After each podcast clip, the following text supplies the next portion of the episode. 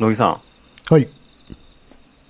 僕昔からねちょっとこれはどう答えようかなどう答えるのが正しいのかなってずっと考えてることがあるんですよほそれはですねう。あの出かけるときさうん。うん。あの家出た後さうん。あのうっかり近所のおばちゃんに会っちゃうとさうん。それはいいんだけどあの行ってらっしゃいとか言われるじゃんああ、言われるね。あれなんて答えたらいいの？え？なんかさあの行ってきますっていうのはちょっと違うような気がするんだよねああ、あああの、適当にヘラヘラ笑いながら、ああ、どうも。あそうそうそうそうそうって言っていう。それでさあのうん。ん？いや、ほら、その前にそう、あの、あ、こんにちはを消費しちゃってるんだよね、こっちは。そうなんだようん。あのーね行ってらっしゃいって言われてあとそ行ってらっしゃいならまだなんとかできるんだけどうん。帰りに同じおばちゃんに会っちゃった時にうん。絶対お帰りなさいって言われるじゃん。ただいまの方がもっと違和感があるんだよねいや、そうね。あの、砕けてる感というか、敬語じゃないからね。うん、た、ただいま帰りましたとも、ちょっと言い難いしね。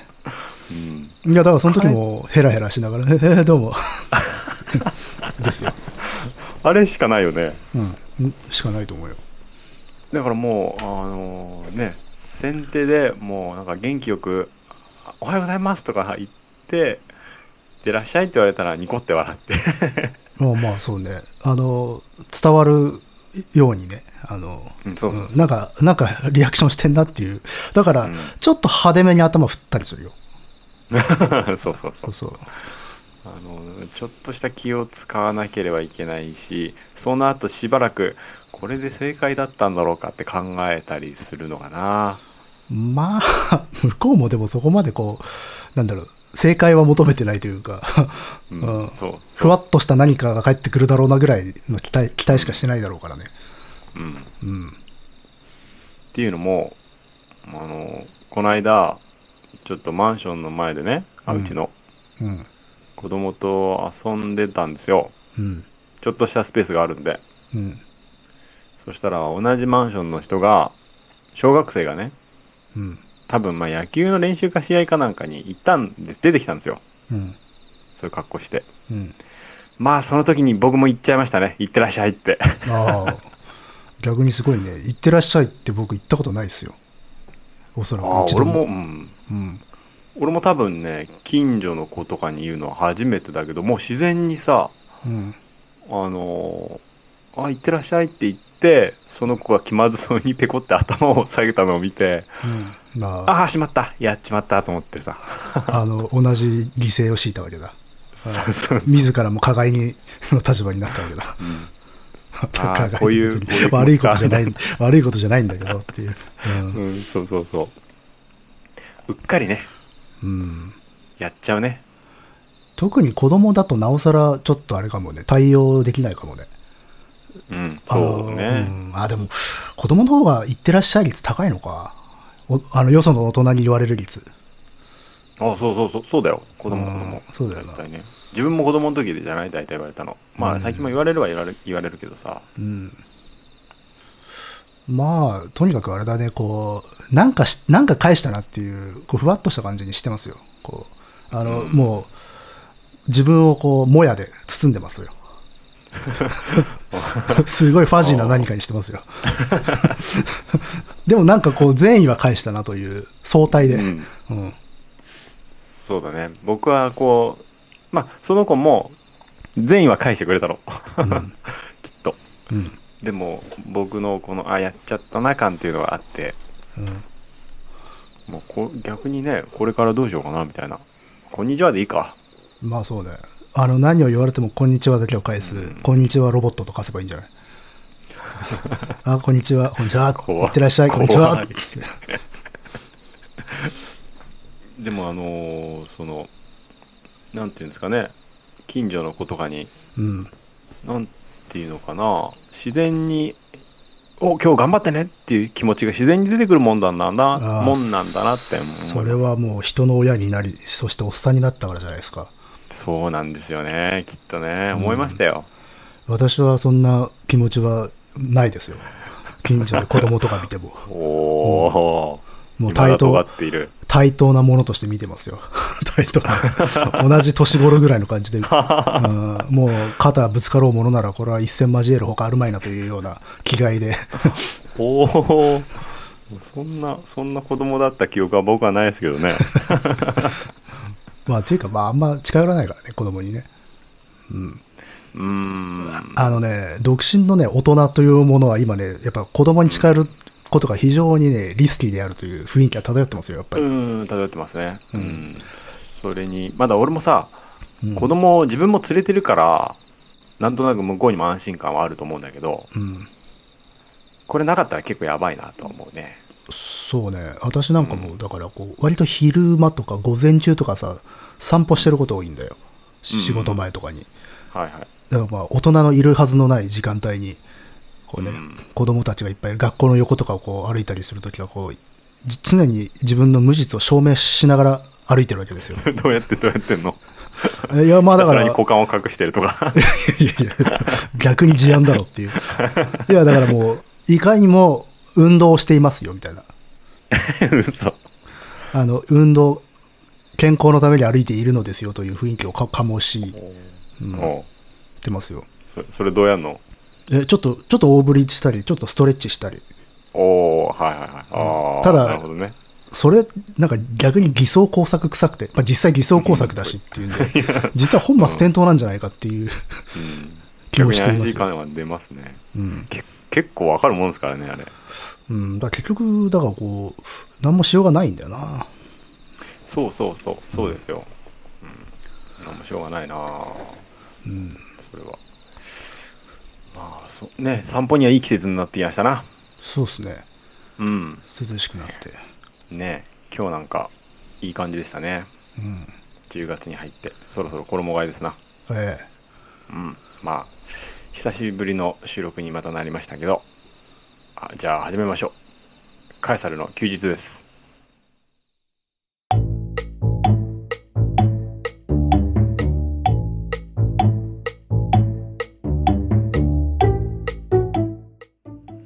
えーこの番組は私がガダニエルとクリエイターの乃木がサイコロを振って才能目のお題に沿ったトークをしていくというトーク番組となっておりますはい。はいはいまた久しぶりの収録となりましたがうん。えー、なんか美術の話ちょっとまとめて話そうかなと思ったんですがうん。ちょっとあのーこれは見ておかなければいけないなという映画があったんでほ見てきたんですよう。珍しいですな。うんうん。まあ本当映画なんて久しぶりですよしかも一人で映画館にちゃんと行くのはまあ私も行きましたが、最近。う。うんんなんか乃木さんも行ったという話を聞いたんでじゃあ今日は映画の雑談でもしますか。そうですねお互いの映画の雑談をしていこうかなと思いますはい。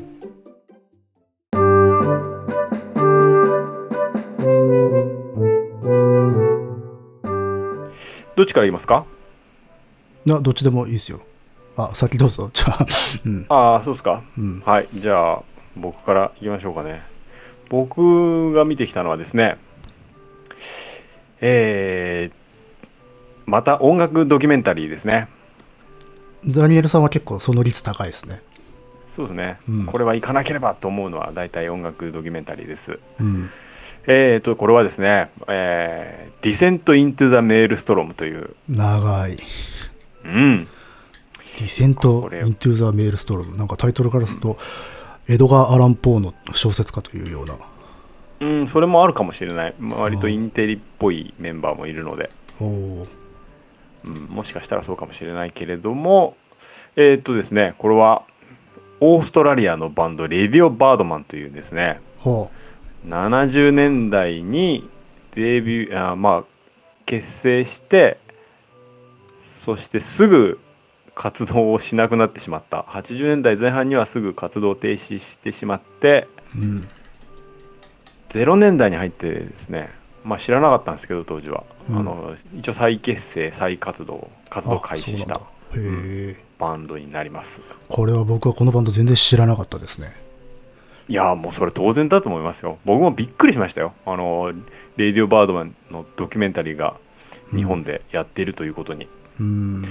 というのもまああの知名度的にはすごく低いです。うん。でね。パンパンクバンドだよね。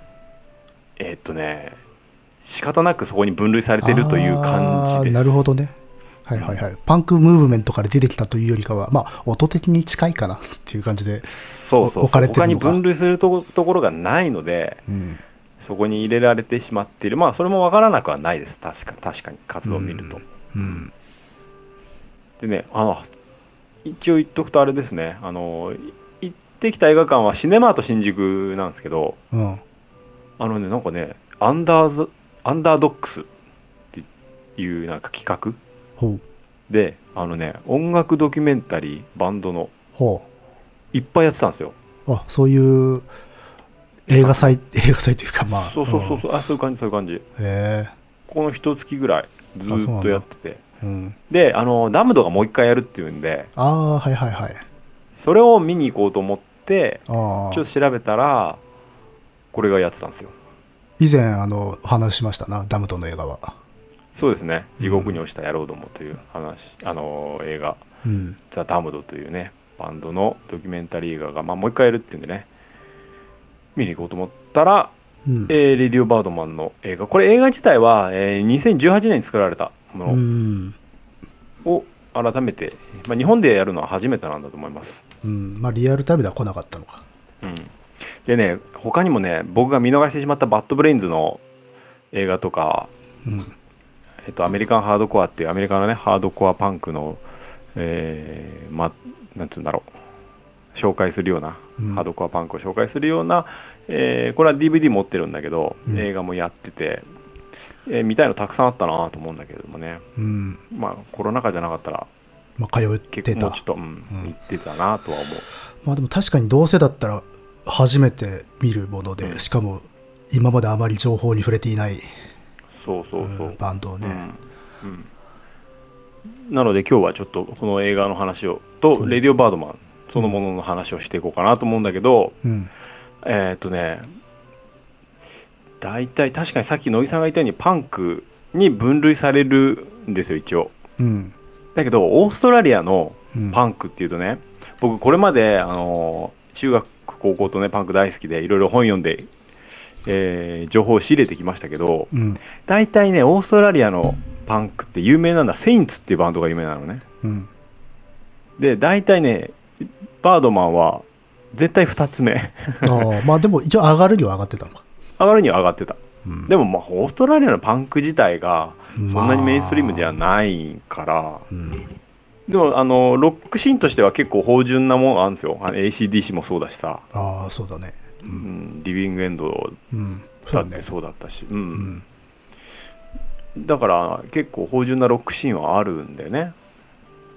だけどちょっとパンクっていうとあんまりねピンとこなくてセインツは確かね大学のはか高校ぐらいかなに1枚買って、まあうんこんな感じかと思ってじゃあバードマンも別にいいかな。一応名前ぐらいはね知ってた。あ。確か、うん、でね実際に聞き始めたのはあのね0年代90年代後半から0年代にかけてガレージロックリバイバルみたいなのがあったんですよ。ああはいはいはい。ありましたね。うん。あのストロークスとか、うん。ジェットとかダットサンズリバティーンズホワイトストライプスとかうん。がダーッと出てきてその辺のバンドは知ってる人もいると思うんですけどうん。あそっから入った人多いんじゃない？ガレージ。ね。うん。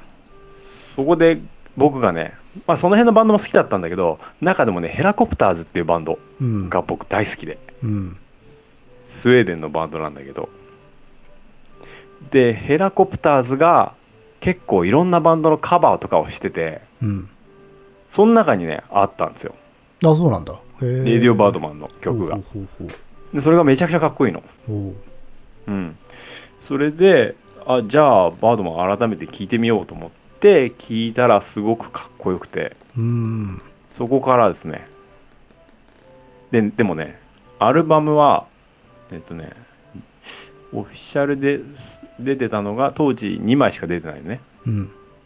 で、まあ、ベスト版がほぼそれらを 総括しているんで。まあ、ベスト買えばいいみたいな感じだったのよ、まあまあまあ。うん、一応買ったけど。でそれでね情報がとにかくないなかったんだよねあんま。うん。他国内版も出てなかったし。うん。だから全然情報がないまま。えでも音はめちゃくちゃかっこいい。うん。だけど詳しいそのバンドの歴史とかうん。音楽的背景とか全然知らなかったの、うん。うん、だからこのドキュメンタリーもおちょっと見て、うん。知りたいなっていう感じ、でうん、結構あれなのかい？ドキュメンタリーとしてはこうあんまり知らない人のために紹介する雰囲気なのか？それとまあある程度共有されてるというか皆さんおなじみのみたいな感じで作られてるのか？っていう。比較的おなじみの感はあった。というのもだってこれ、ね母国が作ってるでしょ？オーストラリアが作った映画でしょ、うん。多分そうだと思う。なるほどね。っていうのもあのねこのドキュメンタリーねあのねほとんどねメンバーと当時のマネージャーとか本当に近しい人が数人しか出てこない、あうん、例えばあのダムドとかのドキュメンタリーだと、あ、うん。もういろんなさ影響を受けてきたさ、ああそうね。後半ミュージシャン後進たちがね。そうそうそう。他のジャンルの人とか俳優とかいろいろ出たんだけどうん、うんもう全然もう予算の問題もあったかもしれないけ 予ど算とといい、まあ、あんまり影響力がなかったのか、それともまあちょっとオファーができない、インタビューすらできなかったぐらいの予算なのか。うんうん。うんうん、そうなんだよね。本当に近しい人しか出てない感じ、うん、の本当に話と当時の映像もそんなにいっぱいあるわけじゃなかったようで。うん。ほとんど、まあ、インタビュー個々のインタビュー。うん。でねあのーメンバー同士が話しているとか何数に複数の人が話してるってことは一切なかったそれぞれ個々のインタビューなるほど。まあ、なんでかなとちょっとだけ思ったけど、まあ、ドキュメンタリーそういうもんなのかなっていうのと後々にいろいろ理由が分かってくるんだけどね、ほうんうんうんまあ、その辺ちょっと話していこうかと思うんだけどう。うん。あのでねレディオバードマンもあの僕もね改めてあとの初めて聞いてかっこいいなって思った時から少し経ってこれそういえばいつのどれぐらいの時代のバンドかなとか音楽的背景どんな感じかなっていうのをちょっと考えてみた時にですね、うん。まあ、僕も最初聞いた時は、まあ、パンクとかガレージ系だなと思って聞いてたんだけどうん。えっとね76年デビューなんだよ。あ、そうなんだ。は早いな。うん76そう早いでしょ。早いな。うんあれじゃん、じゃあもう、あの、ロンドンパンクとか、そっちとはちちょっと違うのか。違ううん。まずだってロンドンパンク一応77年のピストルズとかだとするとうんそれよりもまず1年早いじゃん、ああ。まあ、でだから考えその前でるとしたら、ニューヨーク、ラモーンズとか。ラモーンズも76年なんですよああ、そっか、同じか。そうああ。ラモーンズ74年結成76年デビューなのなるほどね。まあじゃあ、え影響があるとしたら MC5 とかそこら辺の世代を聞いてた人たちってことか。いやまさにそうだったのああのね、まあ、このドキュメンタリー映画はあの一応時系列で話していくんだけどあ。うん。あのね出身地が中心の中心メンバーギタリストのデニス・テックって人なんだけどうん。がえっとねミシガンから来てんのねあ、そうなんだ。そう留学でオーストラリアに行ってるネイティブじゃないんだね。うん。うんなのでもうデトロイトロックのメッカなんですよああ、そういうことか。はい。持ち込んだスわけだトゥージーズそうストゥージーズ MC5 で育ってんのなるほどね。むむしろ純粋培養だったのか。そうそうそうそうだと思うん。うでまあ当時の僕の聞いた印象ではもうすあのー逆にあのーあれだねラモーンズとかと同じ同世代って聞いてびっくりしたのはうん。ラモーンズって3コードのほら結構メロディックでさシンプルな感じじゃない？の後のメロディックパンクのご先祖様だよね。そうそう非常にシンプルな作りでまあ当時としては非常にスピーディーであったと言われている、うん。で逆にあの後のロンドンパンクは結構ルーズな感じじゃない？うん。このね、えーレディオバードマンなんだけどあのね激しさで言ったら多分ラモーンズより上。デトロイトロックって結構こう粗骨でうん。荒々しい感じがあったのをさらにスピードアップしてほであのねサーフサウンドを足したような感じ、う。サーフ？おー、すごいな。うん、なんかいろんなものをすっ飛ばしてるんだな、じゃあ。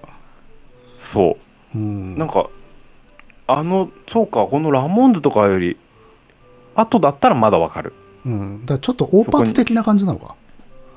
うん。音楽的それがそんなに語られなかったんだよね。うん。ドキュメンタリーの中で。でねその僕も写真とかも全然なかったからさうん。メンバーの写真を見るとあのね、まず6人編成なの、うん。まあ、5人の時期とかもあるんだけれどもうん。ボーカルとうん。そうギター2本。あ。ベースあと、えードラムキーボードあ。あ、キーボードおるんか。そうああ。だからサウンドは非常に重厚なんだよねそうだね。あ、これはもう普通にアンサンブルができる。そうそうそうん。うでねギターまずメインのギタリストがあのー使ってるギターがクレストウッドデラックスってわかるえ？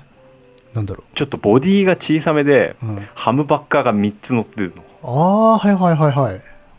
うん、の後のガレージロックの人たちが使うような、うん。でアームがついててさちょっとごっついパーツになってるのよなんかビザールな感じだね。そうそうそうそうそうそうそうだから音もすごく太いってわけではないうん。かといってペタペタというわけではない なんとも言えない。そうそうそうでもう一人のクリス・マーサークっていう人もリッケンバッカー使ったりあとね SG 使ってる時もあるんだけれどもあ。あの SG もあの SG で使ってる人が多いのは大体ワインレッドか黒じゃんうん。だけど白なんだよねああ、なるほどね。あそんでハムバッカーが3つ乗ってるのはいはいはいはいはいはい。あーなんか、大体ちょっと雰囲気つかめるでしょわ分かってきた。うん。うん ちょっとこの辺ギターやややってない人ちょっと申し訳ないんだけれどもうんなんとなくこれであのつかめる人はつかめると思いますうん。雰囲気がそこにキーボード乗るからさうん。確かにあの後のガレージロックにガレージロックリバイバルに影響を与えたと言われてうん。確かに納得できる編成なんですよ、まあ現にカバーされてるわけだしね。うんそうそうそだからう、であのリバイバルのは橋渡しをしていた。うんうんうんそういう感じそういう感じ、うん。であのなんつうんだろうなラモーンズみたいにシンプルな3コードというよりは、うん。ギまあ、ギター2本あるから、うんローコードでジャーンっていう響きをの中にもう1本はい絡んでくるとかうん。しっかりギターソロがあったりとか、うんギターソロの後に絡むような感じでキーボードのが入ってきてそこからキーボードのソロが結構続いたりとか、まあ、だからパンクと違うっていうのはその音楽の編成においてもパンク的なアティテュードはそんなになくてむしろ60年代ロック引きずっているそうそうそう普通にギター2本い60年代のてキーボード入ってるっていうのは、うん。でもほらパンクって音楽的な思想としてもさシンプルであるべきだって言ってさ、うん。まあ、トリオ編成になってったりとかさ、うんうんまあそういうへ減らしていく方じゃん。そうそうそう、うん。結構それに抗うような感じではあったね。ああなるほどね。でもあのやっぱりねラウドなんですよ。すごく音が。生々しい感じ。生っぽい、おう。ん、けどあのやっぱ音楽演奏能力は高い。ーアレンジも結構しっかりしてて、なるほど。で独特ななんかメロディーセンス。ちょっと哀愁があるような感じで。あとはねまあそうこのドキュメンタリーの中で言ってたけど言ってたけどあのドラムがひたすらビート刻んでるんですよね。はあ、はあはあはあ、四つ打ちであのあの ACDC みたいにミッドテンポとかじゃなくてひたすらビートを刻んでる感じ、なるほど。うん、そこが結構特徴的かな。へえ。あまりフィルああの細かいことはせず、うん、うん、そうそうそう。なのでまああのサウンド的には確かにと当時のニューヨークパンクとかにも、えーロンドンパンク的なものにも何も当てはまらない感じはある。当てはまらないしあるいは両方の要素も持っているようなところもあるし、うん。みたいなところが、そうそう。両方の要素確かに持ってるんだよね。うん。うん。なんだろう。やっぱしオーストラリアだからかね。安易なね、わからないけれども。でもあのねその辺のサウンド的な謎が明らかになるかなと思ったんだけどその辺の音楽的な素養はすっ飛ばされてたんだよね結構。とにかくあのー中心メンバーが MC5 ストゥージェズが大好きだったっていうこととうん。あえーっとね一つ分かったのは他のメンバーギタリストはともかくとしてうん。あの他のメンバーはそこまでロックには傾倒はしていない。あそうなんだ。うん、でうん。あのなんなんなんだっけな。ドラムとかベースとかもうん。ほぼ未経験のような感じで入ってきてるしうん。キーボードはロックに素養はなかったみたいなことは言ってた、へえうん、結構ねあなんかジャズをやりたかったとか、うん。うん、あとはなんだ軍のあの吹奏楽のあ軍楽隊みたいな？そうそうそうそうそう、ん。ああいうとこで演奏してたりとか、うん。あなんかね結構めちゃくちゃなんですよ皆さん。あなるほどね。ギター2人はうまい感じ。あるけどね。じゃああれかね頭脳部分がデトロイトからすあの輸入して他の人たちはあんまり定まってないからそういうわけわかんないものになったのかねなんかそういう面ではちょっと Z ケネディ的な感じがするね。ああなるほどな。ううん。あのいい意味でなんていうかこう全部が統一されていないっていうか、うん。うん、あの出自が分かりにくいバンドってそういう傾向あるよね、うん。あの全然違う畑から来たやつらがメメンバーにいるみたいな。そうそう。なんかこれほど演奏能力が高いならもうちょっと長続きしてもいいんじゃないかなと思ったけど、うん。まあよくわかるよね。これじゃ続かないっていうのが。あうん、あなるほどね。うん、それであのねまあドキュメンタリー映画はあれです。基本的にはこのその結成のいきさつからうん。バンドがいかに崩壊していくかのかっていうのを時系列でうん。やっていくんだけどあのーあれですね。あのシネマート新宿で行ったことある？多分あると思うけど最近ないな。うん多分なんかイベントとかもやるようなとこなんだろうね。なんかステージとかもあったし。うん。僕初めて行ったけど。であのあれですね。このね「ディセント・イントゥ・ザ・メールストロム」ってあの曲のタイトルでもあるんですよ。あそうなんだ。うん、この映画のタイトルが。でですね、その映画のスタート、うん。最初ですよ。ここはやっぱ音楽ドキュメンタリーで僕が一番こう、どんな感じで来るのかをずっと楽しみにしている部分なんだけどね。うんやっぱりこのディセント・イントゥ・ザ・メールストロムがいきなり流れるんですよ。うん。で、現在のバードマンが出てきて、あの、演奏、ライブのステージ裏から始まって、メンバー出てって、で、カウントで始まるんだけど、うん。この、この曲がですね、まあ、あの、非常にいい曲なんで、もし相当暇だったら聴いてほしいんですけど、いやいやいやまあドラムから始まるるのね、うん。ドンドコドン、ドンドコドンみたいな。うん。そんで、ボーカルのワン、ツー、スリー、フォーってので、バーンってこうリフが始まって、そこがすごいかっこいいの。うん。でやっぱりあれですよね。ドキュメンタリー映画でこの醍醐味ですよね。大好きな曲が爆音で聴けるっていうのは。まあそうだね。映画館で好きな曲聴くき経験ってあんまないからね。そうそうそうそう。そうもうあれ聞いた瞬間にこうあれですよね。ジブリガール状態ですよ。もう毛がブワーッと。ああ逆立つ。文字通り逆立つ感じの。そうそうそうそう。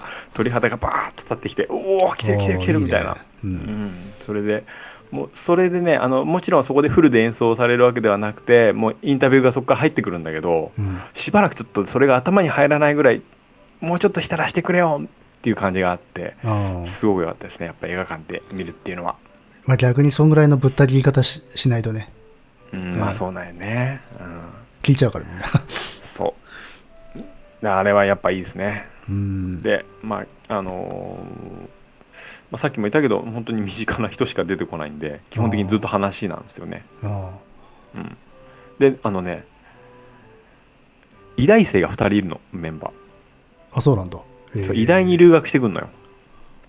でなんとあれなんですよ ババードマン辞めた後普通に医者になってるんですよ。あそうなんだ。まままあ医者のでミュージシャンやってる人結構あのね日本も外国にも結構いるからね。うん。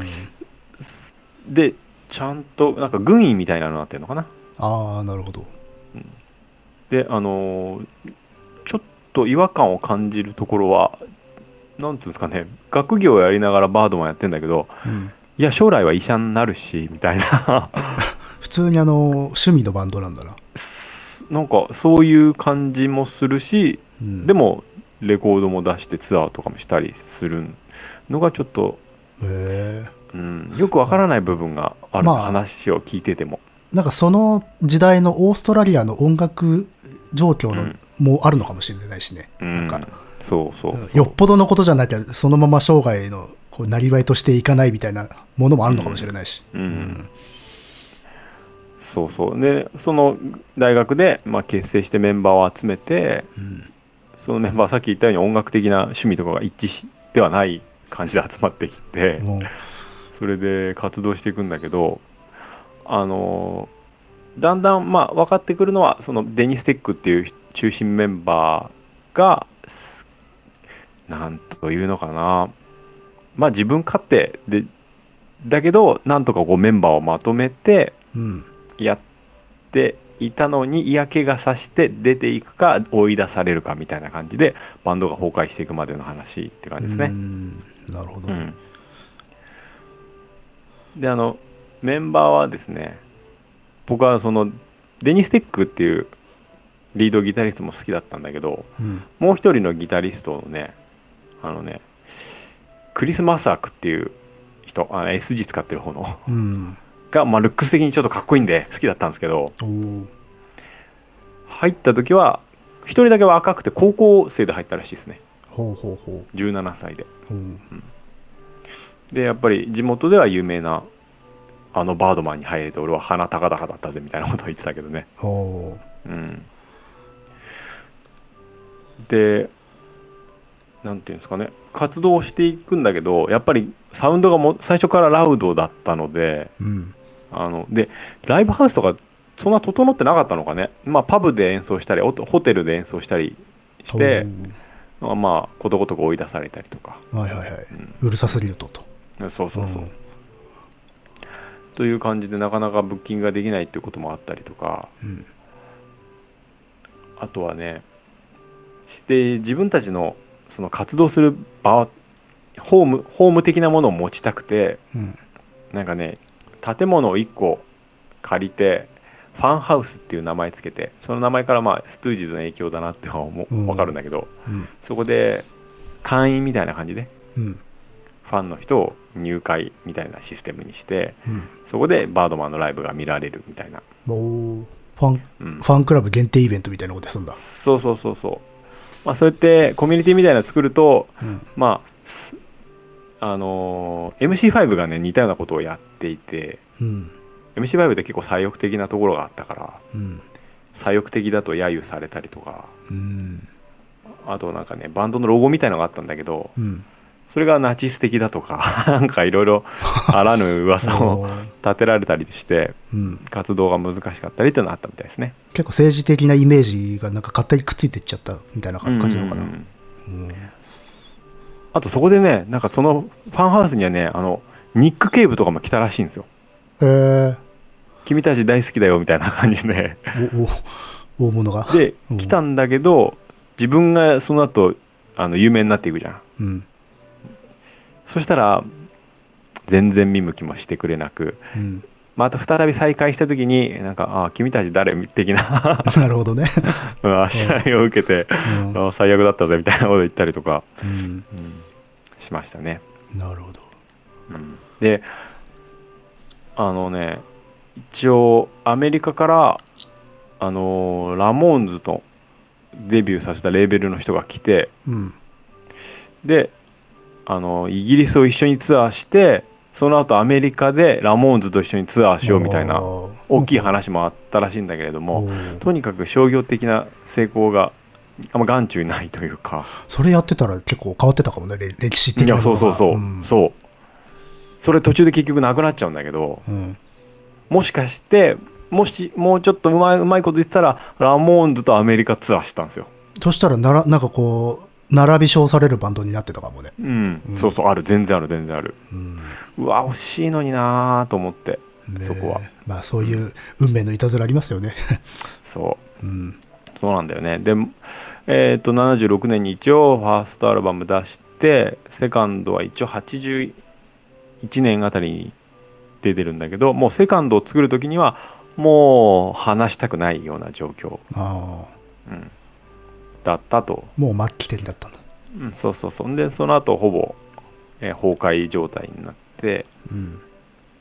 で9 96年あたりになんかねイベント、うん。あのフジロック的なさほらああいろんなバンドが出るようなフェスあるじゃん。うん。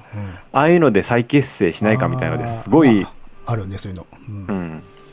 まあ多分ガレージロックのリバイバルが始まり始めててうん多分なんかすごいドルドル札積まれて再結成してくれって言われたみたいなことをメンバーに言ってましたけど。うん。それで一応再結成してリユニオンみたいなのをやってうん。で正式に0年代あたりに活動を始めるんだけどもうどんどんどんどん追い出されちゃうんですよね。当時のバンドの人たち。あそうなんだ。ああの中心メンバーは残して。あボーカルとギターを残してどんどんどんどんやめさせられていっちゃって結構独裁なんだなじゃあ。うん。だからもうほん本当に仲悪い感じでしたね、うん。あのそのギター僕が好きだって言ったもう一人のギターのあのクリスマスワークはうん。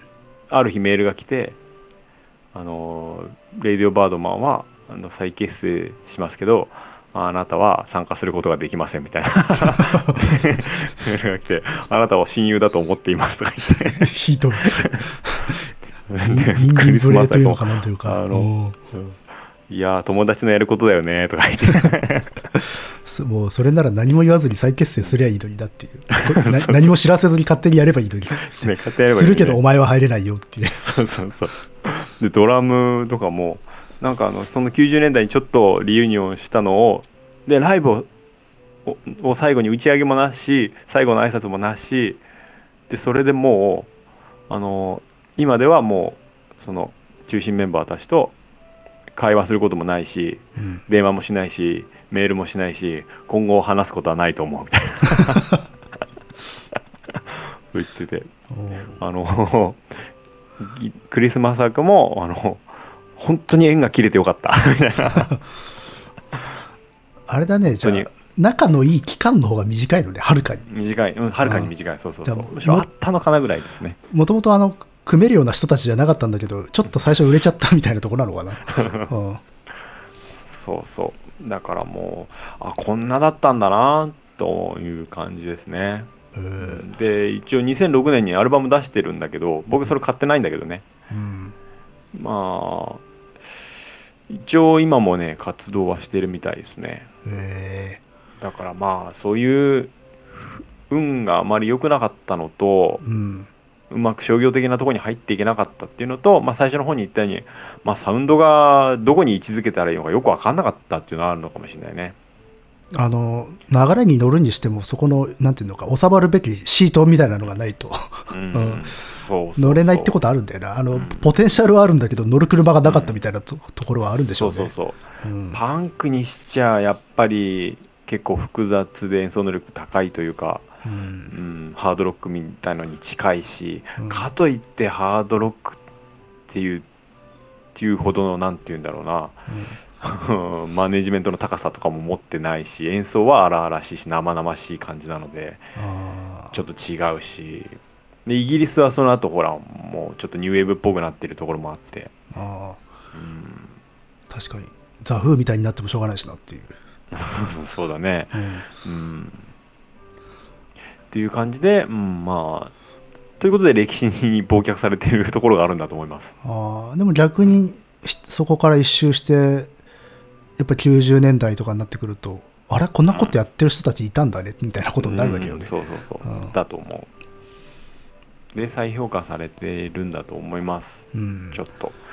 なのでもし機会があったら聞いていただきたいですね。これはなかなか興味ありますね。うん。ん。であのね最後の方にですねもちろんい一番最後にこの また「ディセント・イントゥ・ザ・メールストローム」がもう一回流れて終わるんだけどさ、うん。いろいろあった後にこれを聞くと すげえ複雑な、まあでもそれは意図してるんだろうね。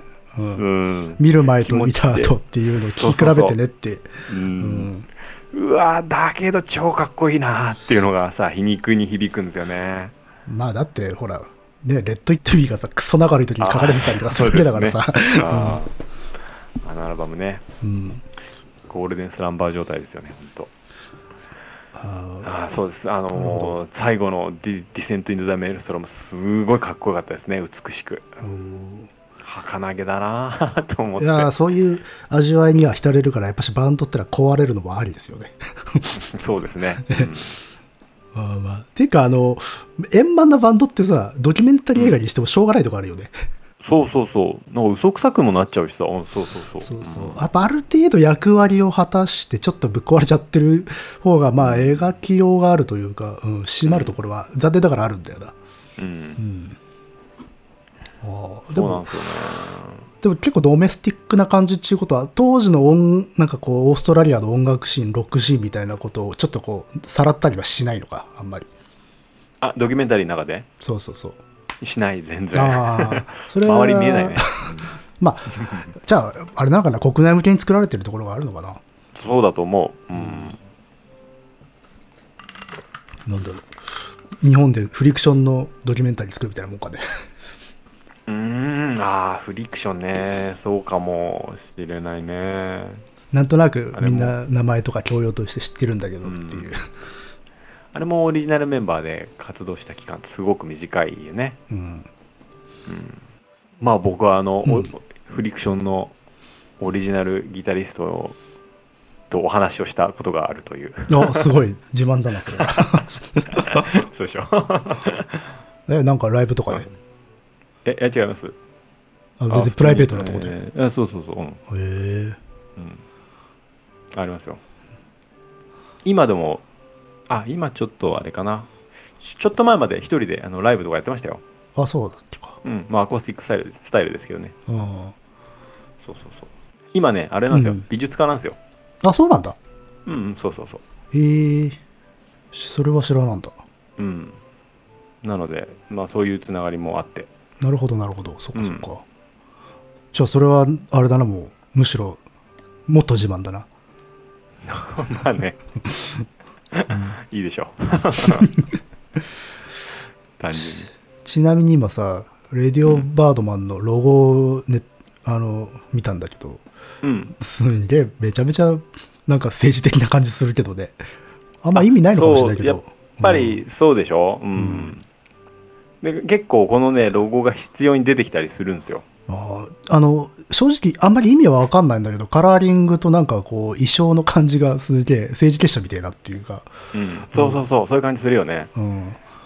だから、あのーハードコアバンドのロゴみたいな、うん。80年代、うん。むしろ80年代ハードコアのロゴですわって言われても、うん。あ、なるほどなと思っちゃうような。うん。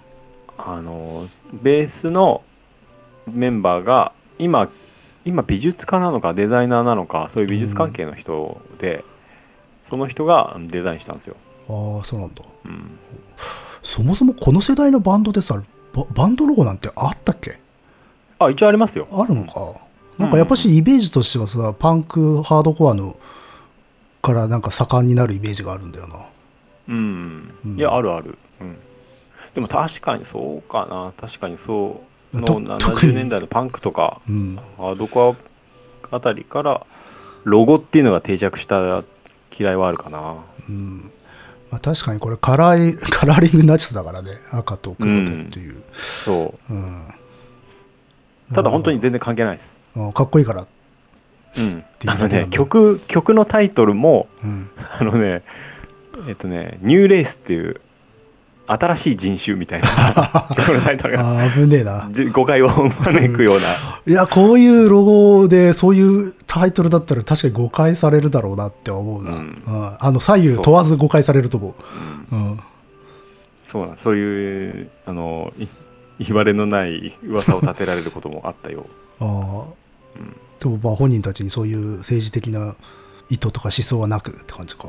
うんないないうん、でまあしかもね音的にもこういう音だしな結びつけられちゃうかもな。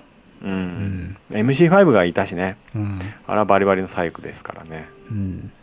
なるほど、なるほうんあのねその、ま、さっき話したファンハウスにど。うん。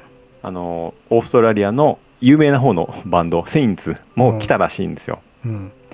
だけどセインツとね結局なんかうまく交流することができなくて仲悪くなっちゃうの。でセインツがそのライブ中になんかそういう政治的なねあのナチコードもみたいな あのことを言うんだよね わざと。あそれで、うん変に噂がまた立てられてるってことが、あ、うんあったようですね、うんなるほど。うん。まあそんなに深い意味はなかったんだろうけど、まうん、あ、うん。悪口で言ったことが。そうそうそう。うん。っていう感じですね。え。でも非常にサウンドはとにかくかっこいいー まあ今はね、あれですからね。あなたのチューブとかで探せますからね。そうですううんん、その管をもうぐにゃんぐにゃんぐにゃんぐにゃん言ってくださいようん。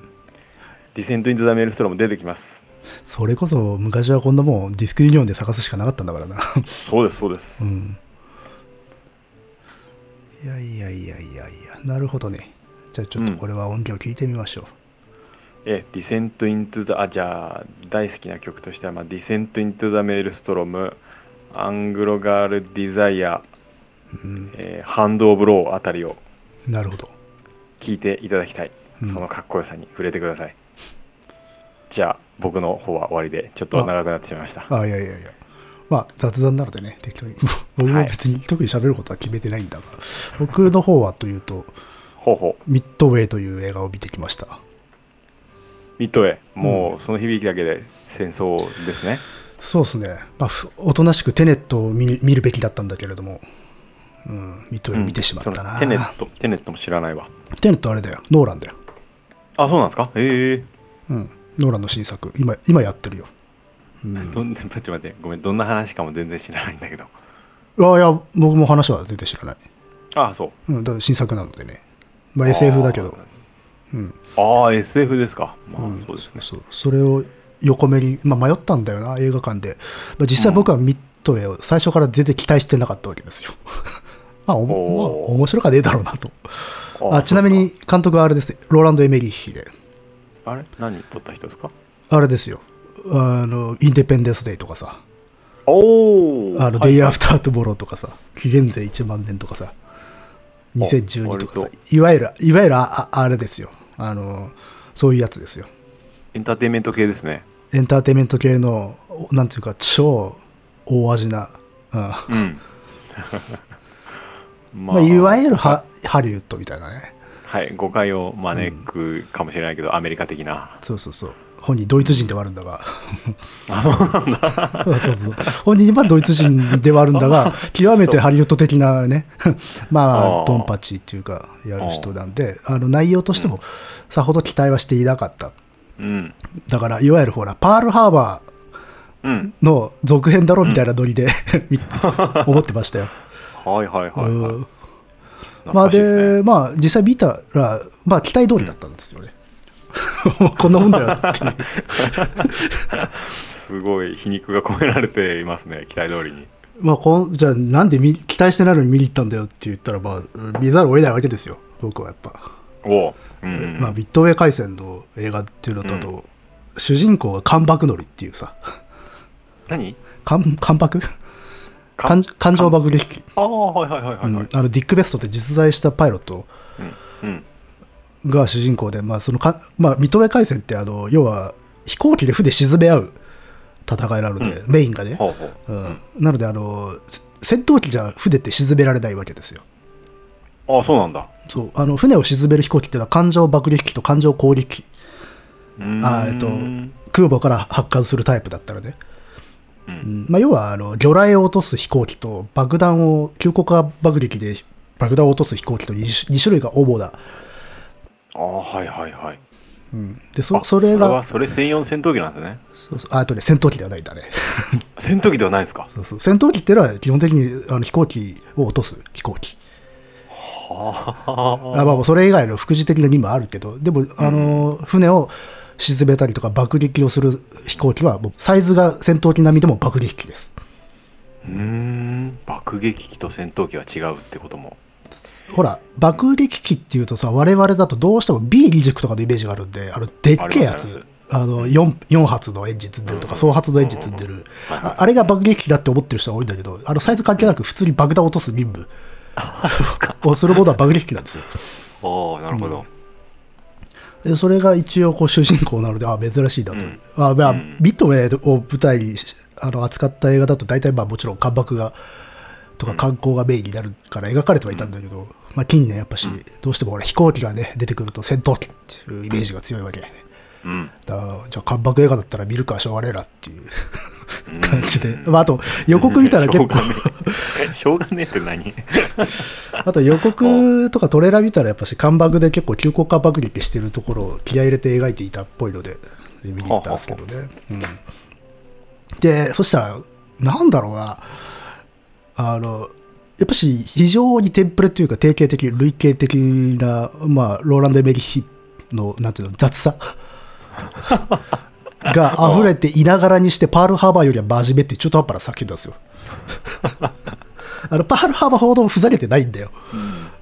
えっとそのエメリヒの雑さっていうのは例えばえインディペンデンスでは雑の部類に入ります。か雑じゃないですか、だって。あの大統領が戦闘機乗ったりとかさ、あのあかそうかそうか。昔のパイロットがなんかで、うん。F18 乗ってしまうみたいなさ、あはいはいはい。とかさ。そういうところで雑ね。あとは人間ドラマが全部あのテンプレートなので、あの、あ、この人こうなって、ああなるでしょつって。で、この人はこの人と、あの、イチャイチャしてるけど、なんか死ぬんでしょとか、そうそういうのが全部わかる。最初からもうフレームが決まってる感じ。はいはいはいはい、うんうん。そういうものがね。いろんなテンプレートから引き抜いてきてあ混ぜ合わせて、物語作ってるような。で、あとはもう CG でもうどんどんいろいろ爆破していく。爆破、爆破、爆破っていううん。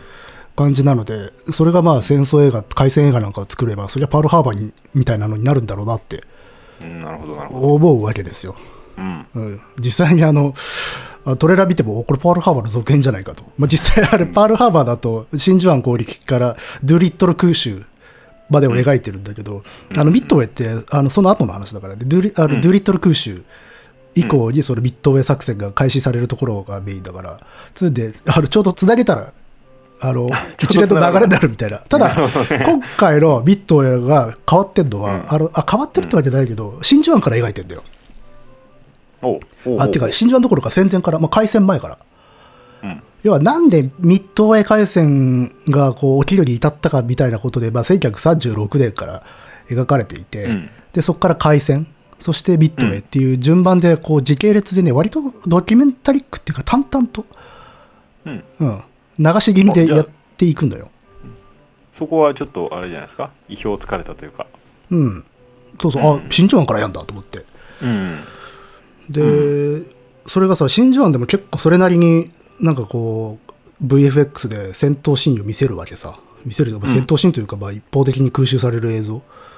うん。うんうんそこでねもう戦闘いいやってなっちゃうのね。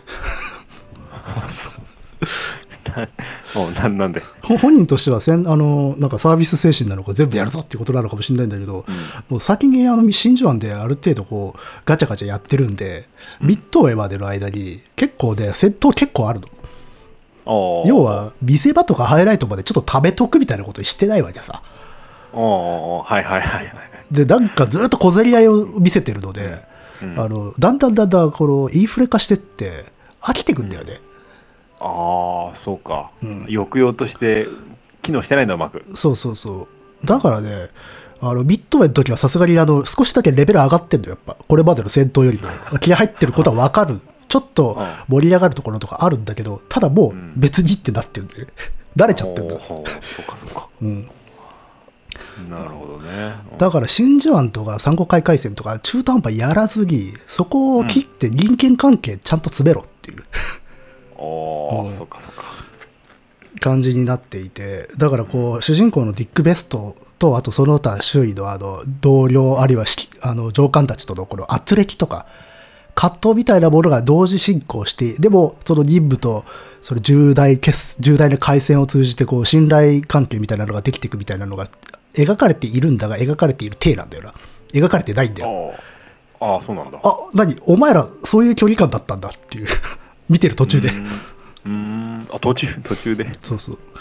で、あ、実はここでなんかちょっと圧力がある関係性だったのねとか、あ、ここで、あ、あの、この人こういう実はポジションだったのかっていうのが、こう後付け的に出てくるんだけど、実はそれちゃんと描いてないんだけど、うん。あまりにも類型的なので大丈夫なんですよ。ああそう想像力で補えるの？そうそう、あの、いわゆる、チャートを見てるようなものなので、あ、えっ、と、こいつこういうキャラだからね。だからこいつとこ、はい。はいあの、対立関係にあるんだよね。っていう感じで保管できるので、だからね、うんあ、そうか、エベリヒってこういう才能があるんだと思って。なるほど共通認識でつなげるだろうっていうすあの、テンプレートがあるので、実はちゃんと描かなくても保管できる。すごいじゃないですかそれはということで、おすごい、これなんかコンビニ弁当みたいな映画だなと思って。何それ っていう。どういうこいや、いやだからね、まあ、まともに感想を言うのであれば、やっぱしその、真珠湾とかを、は、やっぱしこう、それなりの情報だけで済ませておいて、うんちょっとこう、いろいろとね、人間関係の構築っていうか、を描くパートは入れとけばよかったんじゃないかなっていう、そうすればミッドウェイの回線自体は上がったんじゃないかなっていう、うん。最初からいろんなもん見せようとするからだよ。うんっていう。で、だからね、あの要は主人公はそのディック・ベストっていう現場でそのそれこそまあ大活躍っていうかミッドウェー海戦で船を沈める部隊の隊長さんなわけさ、うん。それと一方ねそれ現場ね。一方後方で情報を扱う側の、えー、と主人公がいるわけだよ。うん。それはあのエドウィン・レイトンっていうこれもまあ実際にいた人であのチェスター・ニミッツっていうあの太平洋艦隊司令長官の情報参謀だった人でその人がまあ、あの真珠湾を防ぐことができなかった自責の念で自分の職をね自走というところをその上官のニミッツからいやお前の力が必要だぜっつって遺留されるっていうところからうん。物語が動くんだよ、うん。でそのレイトンがいかにこう日本軍がミッドウェーを狙っているかっていうことで突き止めるわけですよ。うん。であのちなみにミッドウェー海戦っていうのはねあの真珠湾の後日本軍は、まあ、あのミッドウェー島を、ね、攻略してうん。でそこであの、まあ、アメリカの艦隊をおびき出してそこで撃滅するっていう作戦を取るわけですよ。うんまあ、実はその前にあの実はあの米豪遮断作戦って FS 作戦とそのミッドウェー方面どっちを取るかっつっていろいろとこう揉めるんだけれどもなあの山本五十六、えー、と豊悦が演じる山本五十六がゴリ押ししてミッドウェーやるぞっつって。うん。でそのミッドウェイトを取るっていう作戦なんだけれども、そのミッドウェイトがターゲットであるっていうことを米軍が最初分からなかったんだよ。うん。でこれをそのエドウィン・レイトンとトップのニミッツのコンビが、あのーミッドウェイであるっていうことを突き止めるっていうところも、あの序盤の山にはなってる。はいはい。なので要は現場のやつらの苦闘と後方でのこの駆け引きっていうのを両方ちゃんとやろうとしているんだが、おいいじゃないですか。うん。でそこをなんか中途半端にこれ現場との現場のそのディック・ベストがレイトンとちょっとこう触れ合ったりするシーンとかでつなげようとするのね、ほうほうほ現場での主人公と後方の主人公が。でこれで要は違うところからこう努力してあの目的を達成する男たちのドラマをこう有機的に絡み合うように描いているという体なんだよ。うどういう体なんですか？体なんだけど絡み合ってないのでああそっか意外とこういう距離感なんだこの二人はっていう風なのがちょっと断片的にシーンとして入るだけで全然絡み合っていないっていう。だそれをやるしあの余地はあっただろうと。だからそういうのやるために真珠湾とか三国会とかややめろよって思うわけですよ。うんっていう不備はいろいろありましたね。不備というか自分なりの感想ですが。ああそうそうそう。でまあそのおいろいろな情報の積み重ねでミッドウェイではないかっていうことは分かってくるんだけど、うん。決め手にかけたわけさ。うん。決め手にかけたから米軍あのアメリカの首脳部もミッドウェイかどうか断定できないじゃないかっつってなかなかこうね、腰が重いわけだ、はいはい。そこであのべあのレイトンたちはあの偽情報を流すのねうんで、あ、えっと、その前に、まず、ミッドウェイかどうかわからないっていうのは、なんでかしたら、あの、日本軍は全部、あの、不調、暗号名でその場所とかを言っていたから。うんで、その中で AF っていう場所が出てくるんだよ。AF うん、日本軍が AF と故障しているポイントがあって、そこが次の主目標であることまだ分かった。で、この AF がイコールミッドウェイかどうかの確証が持てなかった。っうんっていう時に偽情報を流して、あの、ミッドウェーでは真水のろ過器が故障しているので、真水が不足しているっていう情報を流すんですよ。ほうほうほうほうほで、そうすると、今度次傍受した日本軍のその通信の中に、あのー AF では真水が不足している模様。あそれをあの次の攻撃計画のに参考にされたしみたいなことをうなるほどなるほど。う。そそれによってうんうんうん AF イコールミッドウェイであることが確定するっていうのが、一応その情報パートの山場になってる。ほうほうほう。っていうね、まあ、これ有名な話なのね、あのうんなんか聞いたことあるわ。うん、AF 真水不足っていうのは。ただ、この契約の内容に関しては、あの、疑義を持ってる人ってのはいるで。あそうなの？うん。あの、本当にそういう意図でそういう偽装通信が送られたかどうかっていうことで。あ一応あの、そあの当事者たちの証言であるとか、まあ、それに基づく向こうの文献とかにも書かれてはいるし、あと日本側にもその真水不足っていう通信を傍受したという話もあるにはあるらしいんだけど、まあ、あれがね、いまいち詳しいことがよく分かっとらんのかな。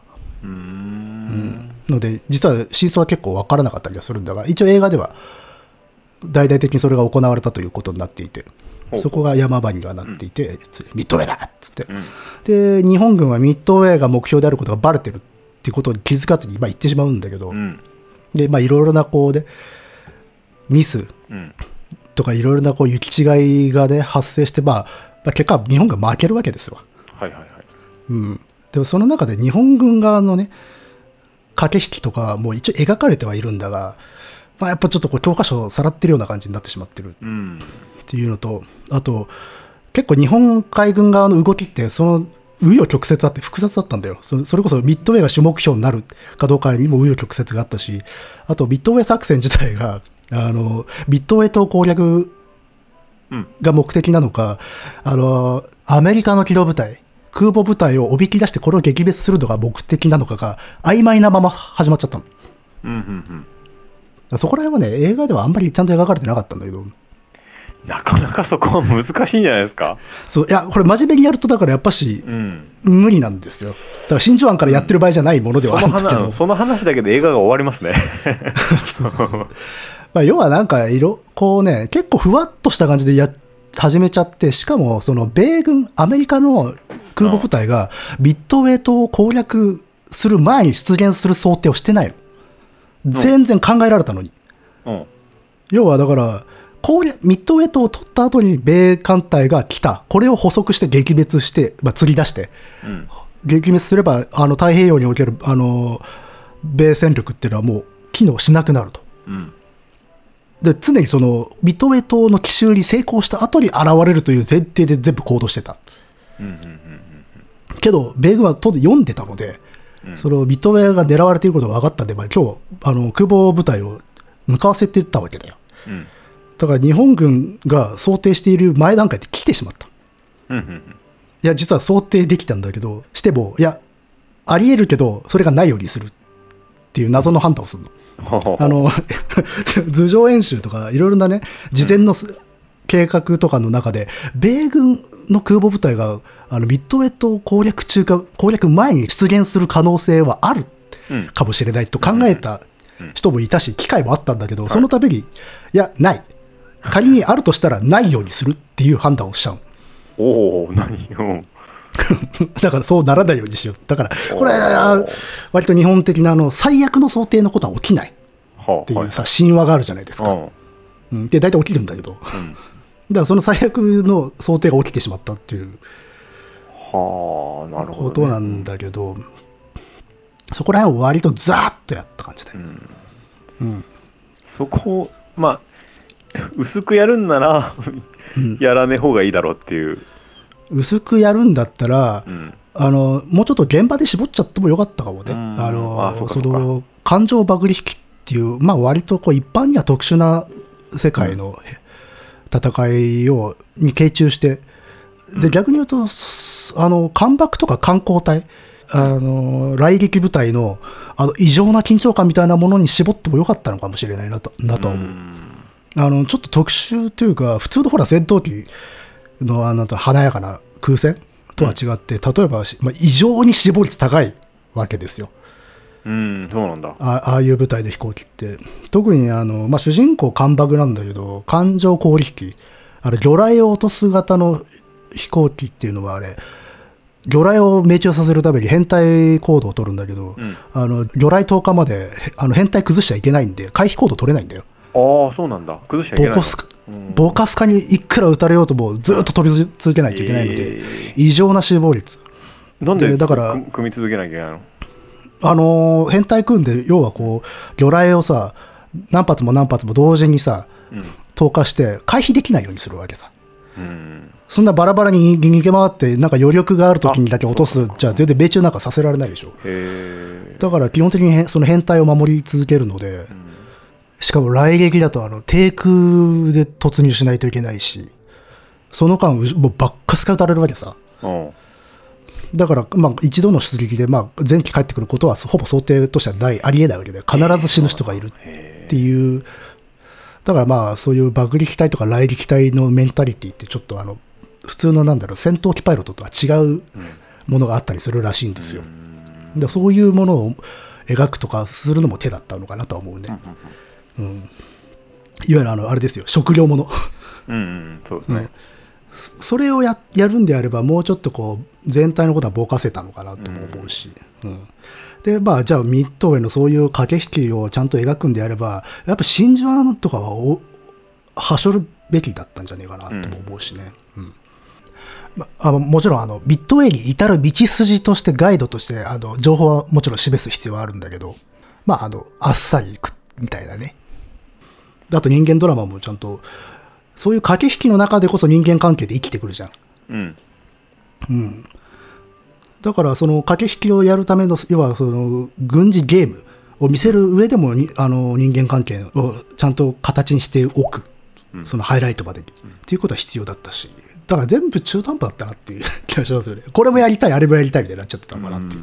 無駄に無駄にあれですね全体の歴史の流れというかそういうのを描こうとしたあの感、そうそうそうそう。あの、真珠湾からミッドへのまでを全部総ざらいしようとして、しかも全部に映像的に見せ場を作ろうとしてしまった。そうするそこの歴史の流れこそさ人々の鑑賞する人の想像力で補えたんじゃないですか。もう、まあね。まあ、要は、物語の構造としては、真珠湾の石返しっていう意味合いで、石返しというテーマになるんで、どうしても。だから真珠湾で一杯食わされて、しかもまあかなり、その真珠湾以降って実は米軍と日本軍、日本海軍の戦力差ってすごい実はかなり開くんだよ。うん。で、そのことは結構映画の中でも強調してるんで、今回の映画で初めて米軍がどれほど劣勢だったかを知ったっていう感想の人が多かったんだけど、うん、それを覆して、ビットウェイで全部ひっくり返したんだぜっていう映画なので、だから真珠湾外せなかったんだろうけれどそれだったらもっと長い尺かけてもいいよ。あっていう。ーうん。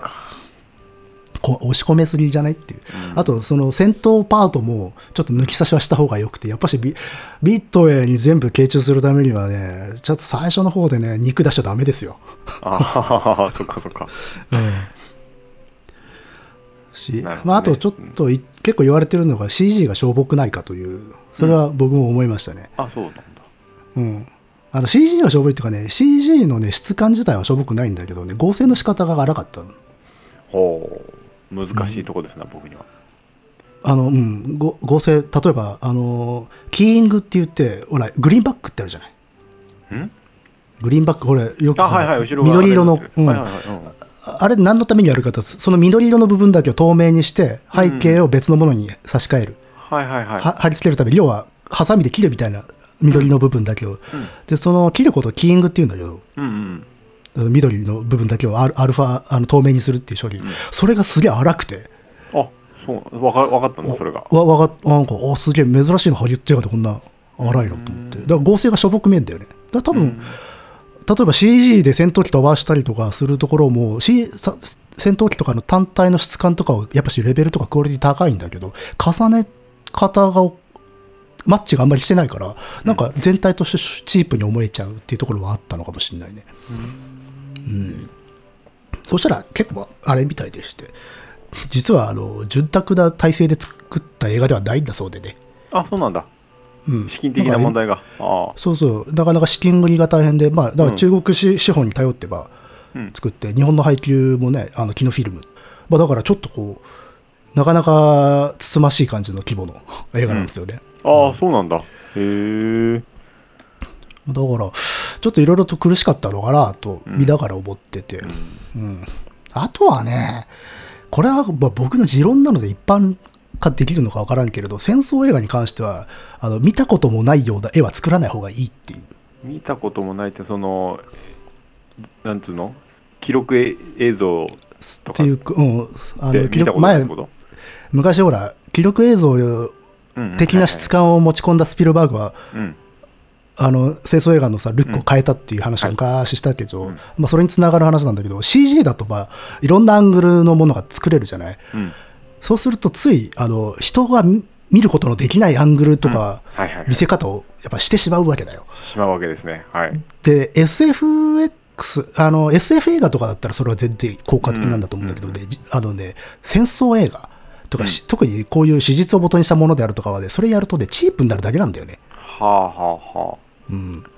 だ例えばあれパールハーバーにも多分あったと思うんだけどあの投下する爆弾がにあのカメラが追っかけていくみたいなシーン見たことある、あああはいはいはいはい。うん。そ空から落ちていく爆弾のケツにもうカメラがついてるような感じで、あー。で着弾までをうんさうん。追っかけるっていう。確かにそうですね。それ。ああんなものは現実絶対見れないでしょ、ああ見れないね。うん、でただ当然それで CG で作るわけだけど見てる人っていうのは CG であることはもうそのアングルだけでわ分かってしまうわけだ。そうかうん、だからあれどれだけ爆弾とかね合成してる背景をリアルに質感をめちゃめちゃリアルにしたところでもう見てる人は CG だってなっちゃってるねモードとして。逆にリアルさはもう感じなくなってるんですねそこにね。そうそう。どんだけ綺麗にしても多分ダメなん。はいはいはい。だからそういう時はやっぱしねみ人が見れるかもしれないんだけれども現場にいなかったら無理だよなっていうアングルで撮らなきゃあの見せなきゃ多分ダメなんだよね、うん、だからねそのシーンとかをねが出てくる時にだからもうこの爆弾を後ろから追っかけるのを法律で禁止しろって 思います。戦争映画で。なるほど、あああのよくスナイパーの映画でうん。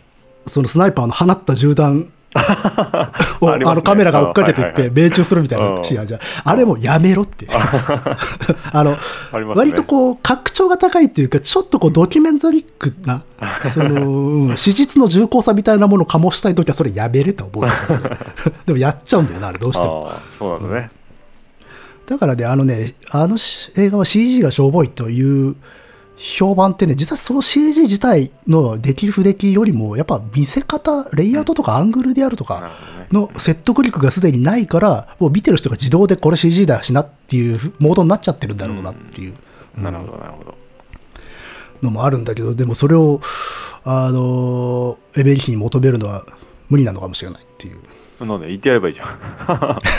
いやだってやっぱねこうインディペンデンス・デイとかスターゲートとか。ゴジラとかをあ のほら失敗した方のゴジラ。とかトカゲトカゲの方のゴジラね。人影の方のさだからねもったいもったいないっていうか、うん。なんでこれやっちゃうんだろうなと思う、うん、でねだからねそういうのが重なってくるんであのーそのリアリティがどんどんどんどんやっぱ目減りしていくんだよな。あの見せれば見せるほどっていう、悪循環っていうか損しちゃうんだよ、うん、見せれば見せるほどリアルじゃなくなってくる。うんだからこういう映画の命取りなところって見せすぎることなんだよね多分ね。う、ん。うん、特に戦闘とかは。そうか。リアルさと反比例して真実味はう薄れていくんですね、そう。サービス精神なんだろうけど、うん。うん。はいやっぱしほらほら肉好きだでしょお前ら食いなよっつってどんどん何皿も何皿も肉出てきたらもういいわってなるし、うん。あと何皿も食べてりゃあれ？これ結構そんなにいい肉じゃねえなってなってくるしさいやー。だからあのーそれこそだからダンケルクみたいなさあの、し情報引いていくタイプの戦争映画、あれはあれでちょっとストイックすぎるところがあって、あれ足して間でね2で割割りゃいいんじゃないのと思うんだけど、うん。うん、そうねでも全部見せるっていうところだからね。そうか、一回じゃあ全然金のない状況で映画を作ってみればいいのかなでも金はでも集まらないからいろいろ苦心して作っいやもう学生たみたいだからね学生レベルでは集まんない学生みたいな気持ちでいやーまあそうしたらまあもうテーマが描けないよね。もういやもうパソコン使ってダメあの部屋の中だけでっていう。うん、そうね。まあ、あの情報、例えばさっきみたいな情報参謀たちの戦いみたいなものを中心に描くっていうのもありだから、うんそこと少しやっぱミッドウェイの本編で少しお金かけて、メリハリをつけるのもありだったのかもなって、うん。それで2時間弱ぐらいの映画にすればいいのかなっていう気もしなくはないけど、でも全部やりたかったんだよな。うん。いいじゃあじゃあいいよ。だって真珠湾でしょ？あの、ドゥーリットル空襲と珊瑚海海戦も描いて、うん。まあ、ドゥーリットルはね、あれ、ミあのミッドウェー海戦にとっては大事なターニングポイントだったんで、描く必要はあるんだけど、らしいです、ああれですよ、ドゥーリットル空襲って日本で最初の本土空襲。あそうなんだ。うん。うん。あの、空母からさ、爆撃機を、あ、それこそあれだよ、さっき言ったちっちゃい爆撃機じゃなくて、いわゆる我々が抱く爆撃機。うん。翼にエンジン2つ積んでるようあれを空母から飛ばすといううん。無茶をやって、無理やり日本近海まで運んでって、うん。とあの東京と他の諸都市を空襲して中国大陸に飛び去るっていう、そういう作戦を米軍が取るんですよ。あの帰ってこれないから、距離的に。だからそのまま日本列島通り越して中国大陸に、まあ、不時着して脱出するっていう作戦だったんだけど。すごいね、うん。それはね、それがね、パールハーバーで、なぜかお化けのように描かれていたんだけど、ミッドウェイでもそこはちゃんと描かれていてっていう。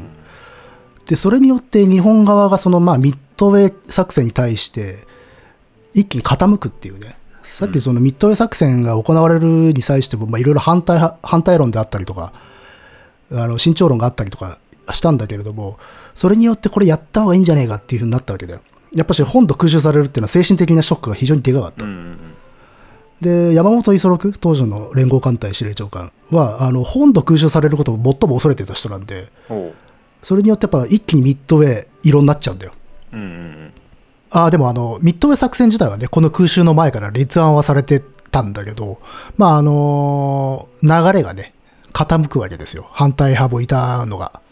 だそのためにま重要なので描かれるんだが、それもだからなんかね、中国大陸に降りて脱出したドゥーリットルがその中国のゲリラと接触するパートみたいなのも描かれていて、それ必要なのかなっていう反応が結構多かったんだよ。うん、中国資本が入ってるから変に勘ぐられちゃってね。そういうのね、うん、なるほど。で、まあ日本側がね、今まで全く話に出てこなかったんですけど、うん。あれです。山本五十六は豊悦です。うんうん。さっきちょっと出ましたね、で、山口多門っていう、まあ、ミッドウェーでは結構活活躍というか、まあ、戦果を上げつし、しかもすごい勇ましい死に方をした提督がいて、うん。まあこれを浅野忠信がやって、おうで、南雲忠一っていう、まあ、ミッドウェーの敗因の一つであると言われている人、まあうん。ちょっとこの、昔から割と具象として描かれやすい人なんだけど、うん。を国村淳がやっていて、おおそうなんだ、まあ、この3人が主でっていう。あ結構、うん、いいとこが出てるんですね、ただ、さっきも言った通り、その日本側のそのミッドウェー作戦に対する、に向かう過程っていうのは非常に複雑なものがあり、しかもまあ作戦遂行もかなり複雑な展開をするので、実はいろんな人たちが絡むんだが、この3人だけで全部処理しきろうとしてるので、うんうんうんなんかね、よくわかんない感じになってます。なんか模擬回戦ではもう負けることが分かってたみたいなあ、えっ、と、そうそうです。だあの、あ、さっきさ、あの、最悪なこと、起きちゃはいけないことが起きたって言ってたじゃないですか。うんうんあの、要はビットエット攻略する前に出現する。うんうんあの、米空母部隊、米機動部隊が出現するっていう。それは、あの、その、事前の演習でも、その結果出てる。そうだよね確かねそう。出てるのに、えっ、と、出てこない想定でやり直せ。まあもう要はもう規定路線になっちゃってるんで、もう変更ができないっていうか、いや、もう組織的な体質だよ、これ。うんで、それだけでもなく、いろんなところで、実はここで気づいていればとか、ここでこうしていればっていうポイントが各所にあったんで、そこを全部やっぱこう、超えてってしまった。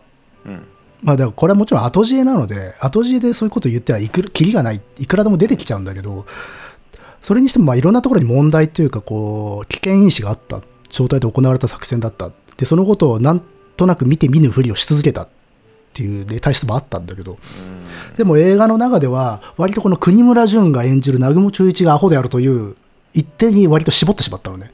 うん。うんうん単純化してしまったんでそうそうそう。まあ、そうせざるを得なかったところはあるんでしょうな。まあね、あの有名なあの兵装転換、アメリカの機動部隊、空母部隊が発見されたので、急遽、あの陸用爆弾からあの対艦隊用の魚雷に付け替えるっていうことをしてしまったことによって、攻撃隊の発進が遅れてしまったと。うんっていうのと、あとその空母の甲板の下でそういう格納庫でやるんだけど、まあ、爆弾とか魚雷がびっしりと出てる状態だったので、まあ、弾薬庫状態になっていたと。そこを襲われてしまったおので、大損害、あの致命傷を負ってしまうと。うんまあこれがあの、まあ、ミッドウェー海戦では一番有名なその南雲さんの失策として、あの後々までこう語られていいったわけだ。ーうんが、まあ、それ、でもそんな単純な話では実はなくて、うんあの南雲さんがまあそういう判断に至ったっていうのは、なんかそれなりの理由と、まあその時の状況がまああったと言われていて、えっ、とまあこれちょっとややこしいんだけど、まずあの、発見されたというその米艦隊らしきものの位置というのが正確な情報ではなくて、あの南雲さんが報告を受けていたよりも実際は近かった。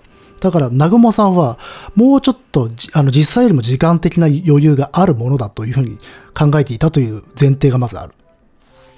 とか、あとはもうその何よりその時っていうのは第一次攻撃隊、ミッドや攻撃した第一次攻撃隊が帰ってきていたと。で、これらを収容しないといかんわけだよ。で、その時にあの迅速に第二次攻撃隊を優先的に発進させるってことになっちゃったら、これ第一次攻撃隊が着艦できなくなるわけよ。うんあの海に陥ることになるわけだ、こその飛行機たちは。で、そんなことができるかっていうのがまずあって。で、あと、その、まあ、吉馬そのね、第二次攻撃隊を即座に出せたとしても、その爆弾をつけている。艦上攻撃機が爆弾をつけてるってことは、これ水平爆撃するしかないと。でね、水平爆撃で移動中の船に爆弾を命中させるっていうのはかなり至難のことであったと。てか、ほぼほぼ現実的ではないという判断がまずあった。っていうのと、あと何よりも、あの、戦闘機体がね、必要なわけだよ。その攻撃隊を出すときに。護衛で。うんあの、護衛と、その当時、その、艦上攻撃機、艦上爆撃機を護衛なしでとあの敵に突入させると、まあ、迎撃されてバタバタ落とされるんじゃねえかという、そういう判断があった。うん、ただ、でもその戦闘機っていうのが、そのね、艦隊を守るために出払っていて、これを一旦、あの、収容してほ、あの、給油しないといけないっていうことがあるわけ。だからこれそもそもあの、アメリカの機動部隊を攻撃するための攻撃隊をすぐに迅速に発進できなかったっていうのは、その爆弾と魚雷の付け替えっていうことだけにあの集約されるような話ではないんですよね、本質的には。うん。だし、あとそのまあ、全部の付け替えが必要だったっていうわけではななくてね、あの、まあ、もともと来装のこ観光が多くてね、あのそんなに時間もかかんないんじゃねえかっていう判断をしていたみたいですな。ただまあさっき言ったような状況だったんで、あの、現場は混乱の極みで、まあ、なかなかうまくできなかったっていうことだね。で、まあ、まあ、例によってね、あといろんな説もありますからね。まあ、っていうそういうね、いろいろな状況があったので、これ全部南雲さんのせいにするのは酷だろうっていうか、全体の責任だろうみたいな。てかそれこそ山本五十六の責任だって覚えろとかね、いろいろな評価がある。その中でこの人一人のせいにするのは無茶なんだが、映画ではもう、この人のせいですっていう風になっちゃってるのは、ちょっと残念だなとは思う。うんまあそうですねいやーねで、その一方で、まあ、山口多門、浅野忠信演演じる山口多門は、まあ、冷静に現場を判断して、まあ、前処するんだが、まあ、対局が動かしがたく、まあ、自分たちは奮闘するんだが、まあ、自分の空母も、あの、もう戦闘不能に陥って、まあ、最終的には来撃処分による沈没っていうことになっちゃう。でも、まあ、多門はいわゆる提督の覚悟としては、あの、船と共に散るといううんあの、まあ、総員退官命令を出して、兵を逃がした後に自分と艦長だけが残るっていうね、最後を遂げるわけですわ。うん。うん。だから、こう、南雲さんとよく対照的に描かれる人で。なるほどね。でも、基本的にこの辺の人たちもずーっと、あれですね、あの、環境に立って、あの、命令を発してるだけであるとか、慌てているだけっていう描かれ方で、それほど重厚な人間ドラマはなかったですね。ああそうですか、あの、山本五十六に至っては、これ、まあ、しょうがない、史実がそうなんだけど、ビットウェイにおいては、あの、山本五十六が座乗していた、あの、主力艦隊はすげえ、かなり後ろ、西の方にいたんで、現場にいなかったんですよ。だから、ハイライトでは五十六ってほとんど出てこないし、うん。っていう感じで、ちょっと残念だったかな、と思いましたかな。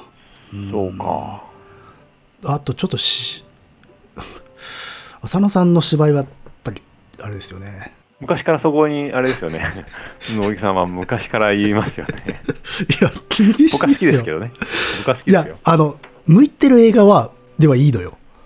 ああの、ボソまあそういう俳っていうか、優いますけどねこう、うん。なんか、うんあの芝居がナチュラルになる舞台っていうのはあるけれど、ああ、提督であれはなっていうのはちょっと厳しいんじゃないかなっていう。ましては、東証ですよ。人殺し多門丸ですよ。うん そうね。まあ、国村さんは良かったけどね。うんうん。ただ、国村、豊悦も良かったんだが、えあの、映画の中でのイソロクのなんかキャラ付けがいまいちパッとしてないので、豊悦が頑張ってもしょうがないなっていうところがあった。あははなるほど、うん、で一応、だから、懸命な提督してとして描かれていて、あの、さっき真珠湾から始まるって言ってたけど、実はで、36年、1936年のあのエピソードから始まってて、うん要は開戦前、その時に、あの、主人公の一人である、レイトン、エドウィン・レイトン、その情報参謀うんが、あの、戦前のイソロと交流があって、そこのやり取りが少しだけ入ってて、その時に、あの、日本はなぜアメリカと戦わねばならないのかっていう、後のその開戦のきっかけを示唆するようなことを喋らせて、要は日本としてもこう、破りやまれぬ状況であると。うんあのまあ、アメリカの、ね、戦争映画に出てくる日本ってのは、まあ、一方的な侵略者として描かれていたわけだで伝統的には。でも今回に至ってはそうではなくて日本は日本の論理があり、まあ、自自尊自衛の意識を持って開戦に及んだんだっていうことが分かるようにイソロクに説明させるってパートがある。うんでその時にこう割と大物の大物感というのかなうん威厳と見識のある提督として描かれてはいる。だが、その後のそのミッドウェイが始まってくると、やっぱし、ミッドウェイでのい山本五十六の評価って非常に難しいというか、具象じゃないかっていう思う人も多いわけで。うんだから必然的に豊悦がいかにいい芝居をしようとも、五十六が輝いてくることはないわけですよ。なるほどね、んそうかなので、ちょっと、いや、あの、日本側の、まあね、脚本段階でね、練り上げられてないので、キャラ像がおそらく。だから、日本側の役者が頑張っても、あんまりパッとしたものにはならないんじゃないかなっていうのが正直思いました。あの、まあ、翻訳の問題もあるのかもしれないんだけど、あの、日本側のセリフがなんかすごく安っぽくて表層的なんでね。うん。あとそんなに多くないんでしょ日本まあまあね、そうそうそう。うんあとはだって、有名なのだと源田稔参謀だけど、が出てくるぐらいで、うん、でもその辺はね、多分に向こうの日系俳優かなんか。ああそうなんだ。だからそので主要もあれですね。日系俳優だけで乗り切ろうとする時代は終わったのがいいですね。うん、まあね、でもね、主要キャラ以外が日系なんだけど、ね、あの、日本語たどたどしいんですよ。はいはいはい。だから、源田稔とかが喋ってる時あの、ちょっと滑舌が悪すぎて、日本語の。ああ何言っていうかちょっと分かんないレベルなのよ。だからいや、それだったらちょっと日本の役者をと思うんだけど、多分日系の役者さん出さなきゃいけないんでしょうね。そうなんだねおそらくは。うん。だからもうちょっと堪能な人たちをキャスティングした方が良かったのかなっていう。まあこれでも、ハリウッドで日本が描かれるあるあるなんだけどね。やっぱし、うん日本語がおぼつかないっていう。うんだからね、ちょっと、うん、日本語もちょっと薄かったですかね。なるほどね。うん。そうか。まあそこはしょうがないですね。日本の薄さは。うん。変わらず。まあ、ただ一応褒められているポイントとしては、あんまりそんなに悪者扱いされていないっていう、そういうところを評価してる人がえー多いかな。あの映画映画全体の評判はどうなんですか？なんか割れてるみたいで、割れてるんですか、うん。いいっていう人もいりゃ、あの私と同じような意見の人もいるし。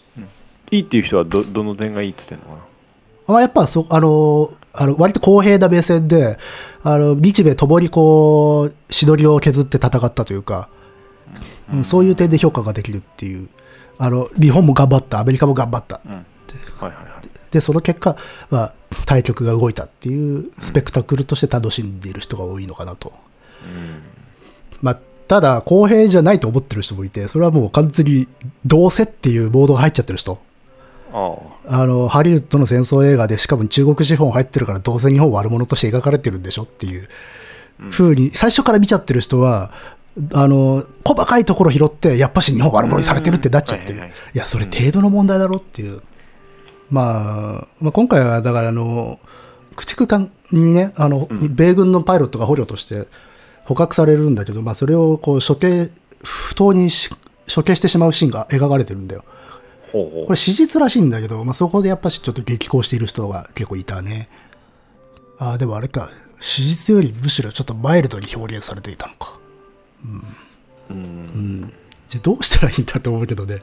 あったことなんだから描いたんだろうしっていう話で。そういうのはちょっとあんまりね、うん、だからちょっとこう、映画を見るのに向いていないというか、うん、スタンスだなと思いますのでね、それは損しますよと。うん。あと僕常々言ってますけど、戦争映画は偏るもんです。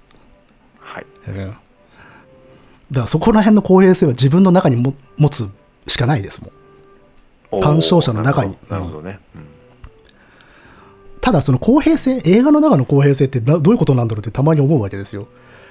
例えば、両軍の残虐さと両軍の、まあ、善良なところ両方交互に描けばそれで公平か。でも映画ってそういうことじゃないだろうっていう。うん。それただの足し算引き算だよねっていう。うん足し算引き算して相和をあの、両方の和を一緒にしてるだけの話でしょっていう。そういうのって公平って言わないよなとは思うんだよ。まあ平等と公平は違うに近いですねそうそう、あ、平等にしてるってだけなんだよね。うん、うん。そうですねだから、ある程度の偏りを、まあ、加味した上で見ないといけないんじゃないのかなっていうそうですねところはあるので、まあ、ただ、うん、うん。あ、どうぞ。いやその視点を持つ上でその要するに資本とかそういうところでもって語るのではなくってことですね、そうそうそう。そうねあまあ、ただ個人的には、まあまあ、バランスを本当に取ろうとはしてるなというのは思いました。あうんうん。あの、パール ハーバーほど、あの、の愚かな姿勢では作ってないってことはわかる。なるほどね、まあね。うんまあそうですね。あパール、パールハーバーなんかもあれなんだけどね、あの、九州隊のパイロットが子供に向け向かって逃げろみたいなことを入れてるシーンとかがあって、そこで免罪しようとしたしたりするんだけどね。結局あれなんですよ。あの、うん。戦争映画とかに、あれ、映画に出て出てくるそういう公平性って、毒消しの連続なの。うんうん、なんか、ちょっとネガティブなものを描きました。じゃあその後にいいこと描きましょうっていう。うんうんそれをただ、あの、小手はい先の、その、調合だけでやってるだけなんだよ。うんで、本当の公平性っていうのは作り手の意思の中にしかないから、で、それって絶対出ちゃうんだよな、どっちかに。うんうん全くもってっていうのは難しいんじゃないかなと思いますけどね。うん。あの、それをマジでやろうとすると、新レッドラインみたいに哲学的な映画になってしまうっていう。それかあのただ単に出来事をえ描いていくだけになってしまいますね。淡々と、そうそうで、あん。の、歴史ドキュメンタリーみたいになっちゃう。そう。そうそう、だから、やっぱし、こう、物語とか創作のダイナミズムとして、こう、面白い、感動できるっていうところは昔も喋ったかもしれないけど、そこの時に、あの、作り手の感性がそこに入るわけじゃないですか。だから情熱が入るじゃん。で、情熱とか感性って偏りだから、必ずそこであの、思想的なバランスが崩れるんだよ。うん。あの力が入れば入るほど。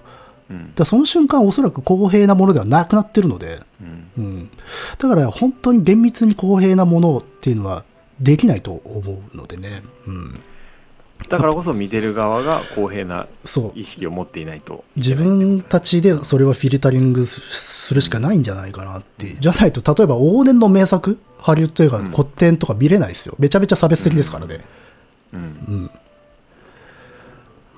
だからねそうとは思います。逆に言えばまあ日本がね描けば当然のことながらちょっとそよその人たちのああの描き方がおざなりになったりもするだろうしねさ、うん。どっちもどっちってとこあるからね。なるほどね。という感じで割と長々喋ってしまったんだがまあそうですね。あまり僕はこれは褒められた作品ではないと思っています。なるほど。うん。ただまああのあすごいビットウェイという作作戦がどういうものであったかっていうのを知るきっかけにはなるのかもしれないので、そういう意味では見るのはいいいいんじゃないですかねミッドウェイに関する映画で何かおすすめありますか？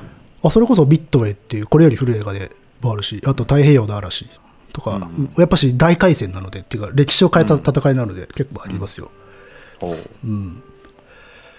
ですね。まあ、まあ、ミッドウェーはでも、いろいろ難しいんですけどね。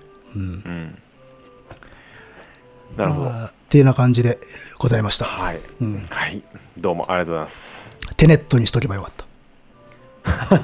うん。ええ。あ、でも、全然知らない、うんお面白いところもありました。それは言っときます。ええ。はいそれなかったら地獄でしょうんあだから、あの、ちょっと退屈と、もう最後まで見れねえよというレレベルではないですよ。うん。うんなるほどねうん。っていう感じです。ということで、うん相変わらず全然 かぶるような あの趣味ではないですねお二人まあでも、それこそ、テネットはノーランだからさ、うんダニエルさんも興味あるちょちょっと興味、かうん、と。ありますが、うん全然知らないですねそうね。まあ僕もこれ、全くあのストーリーは知らないです。うん。そうかあじゃあ原作があるとかそういうのも分かんないの？原作はないんじゃないの？これ。あそうオリジナルかな、多分。そうかうん。なるほどねまあ、これは見るかどうかわからんですけど、うん、機会あれば見たいですね。まあね。まあ、話題作をあの2人で見て あの話すってことは、まあ、まあ基本的にないんでいや、ややちょっとこう、それているとか、ちょっと乗り遅れているっていうかね。そう乗り遅れてやるのが僕たちのスタイル だって多分みんなテレットの話してますよ、おそらく。あそうなんだ、うん。そうかしかし、我々はね、あれ、レディオパートマンとビットウェイですから。ミッドウェイどうですか？お客さんの入りどうでした？僕はあれですからね、平日だから。あああでもだから平日ですよ、うんあの、多分3組ぐらいしかいなかったかな。あ3組もう、もうだからもう、好き好きで全然。あ僕も結構広思ったより広い映画館だったけど20人ぐらいですねあうんあ。あ、でもまあまあいるんじゃない？平日でそれは。うんまあ、来る人はもうああれだよね。もうピンポイントで見に来てるよね。そういうのは。ああそうですね、うんうんそんな感じの人でしたうん。わ、レディオパートマン？っていう。そうそうそう、うんうんやっぱりあのーライブとかドキュメンタリー映画行って思うのはうん。やっぱりあの 前も言ったと思いますけれどもあのロック T シャツとかファッション的にさまあ流行ったりもするしさうん。着こなしかっこよく着てる人とかいるじゃんうん。ああいう人たちって一切いないねあ、なんだろうね。あの、あ、あ愛ゆえに着るとバランス崩れるのかな？あのーああいう感じじゃない着こなせてないなっていう感じだよねバンド T シャツ着てたとしてもうん。なんか不自然だなみたいなまあサイズもやややたら大きかったりとか、うん、だからファッションとして着るんではなくて、そう自分の、あれだよ、自己規定のために着てるってことでしょ？そうそうそう,、うんそう愛すべき生き方ですよねまあだ修道服みたいなもんだよね。そうですそうです、うん。似合うとかそういうどうでもいいんですよね。うんどうでもいい、あいいなぁと思うんですよねあの風景いつもああ、じゃあ、あんまり似合ってないバンド T シャツを着ている人はファンである可能性が大大であると。そうそうそうそううん。それはねいい思いますそれはあるかもしれない、確かに。うん逆によすげえ着こなしてると、そうね。なんか、あえてそれ選んだ感が強くて逆に。うん。あのやっぱりね街中でん例えばメタリカとか着てる人いても大半ファンじゃないですもんね、ああまあ、うん。まあ、あの、バンド T シャツあり、ファンじゃないけど着るのありかなしか問題ってあるよね。ああ前テレビでやってたよ。ああ、あれ結構わバンド T シャツ着て着てる人にあのうん。インタビューして、そのバンド知ってますかみたいな、うん。うん、あったね結構割れるね、それね。いや、全然いいじゃんっていう人もいるし、いやいや、やめてほしいっていう人もいるしで。うん僕はね、昔はね、いや、やっぱ着ない方がいいんじゃないって思ってたんだけど、うん最近割と、まあ、別にいいかなってなっちゃってるね。おおうん。でもあれだねあの例えばストーンズとかさうん。ビートルズとかあメタリカとかさ社会的な存在がでかすぎるとね。そうそう、うんそういうの着てでもの見てももうもうファンだと俺は思わないしあ あ。まあいいかなと思う、そりゃそうだよな。うんんでも例えばバードマンの T シャツを着てる人とかうん。MC5 とかうん。ソニックスランデブーバンドとか着てる人が前から歩いてきたら絶対ファンだろうなって思うしそうね。その時にうわーなんで俺も着てなかったんだって思う、あ うんーすれ違いたかったか。そうそうそうそうそうああ。そうね。まあ、そう、確かにバンドにもよるところはあるかもな。確かに。そうバンドによる、うん。でも、あれでしょ、やっぱしファンじゃなくても着てるってそ、そんぐらい大物が多いでしょ。か、もしくはデザインが気に入ったんだけど、バンバンド T であることに気づいていないとかっていう。ああそうそうそううん。まあ、これ前も話したけど、あれですよ。ゲバラ T シャツだと思って着てたらレイジだったっていう。ああうんありがちですね まあ、ゲバラ T シャツだってバンド T シャツみたいなもんだけどね。まあそうだねじゃあ何ゲバラ好好きなのっていう。あ、まあ好きな人多いけどさ。うん。でも、さい見る？最近その、ファッションとしてバンド T シャツ着てる人って。あ見る見るあのあれだよユニクロでたまに出したりしてるもんああ、そうなんだ。うんコラボレーションしてんだ。そうそうそうそうそうバンド T シャツメタリカも出たよユニクロからあでもそれはさ、もう着ていいでしょ。うん着ていいよ。あの、ファンじゃなくても。いやいいうん。全然いいよ。着てもいいでしょって誰に許可取るんだって話だけど。うん。うん。ただ例えばソーシャルディストーションとかデッド・ケネディーズとかうん。クラッシュとかがユニクロとかから出ちゃうと嫌だなと思うね。まあ、出ないけど、うん。まあ、何でもいいですよ。あの好きに、好きに着てくれれば。ね。僕はもう T シャツはほぼ無地かバンド T シャツしか買ってないですねここ数年ああ。うんまあ、僕も無地ですかね。基本。今着てる T シャツもしかしてあれじゃないですか？クラ T じゃないですか？あ、これクラティっすよ、これ。うんクラティって結構部屋着に使わない？使う使う、うんめっちゃ使うあので、それあれでしょ？背中に俺が書いたシドビシャスがいる そうそうそうそうそうそう。あ、ああれだな。しくじったな。今日撮るってなってたら着てなかったよ。そう、あの、同じ高校の時のね、ダニエルさんが下絵を描いてね、クラス T シャツを作ってたもんですよ。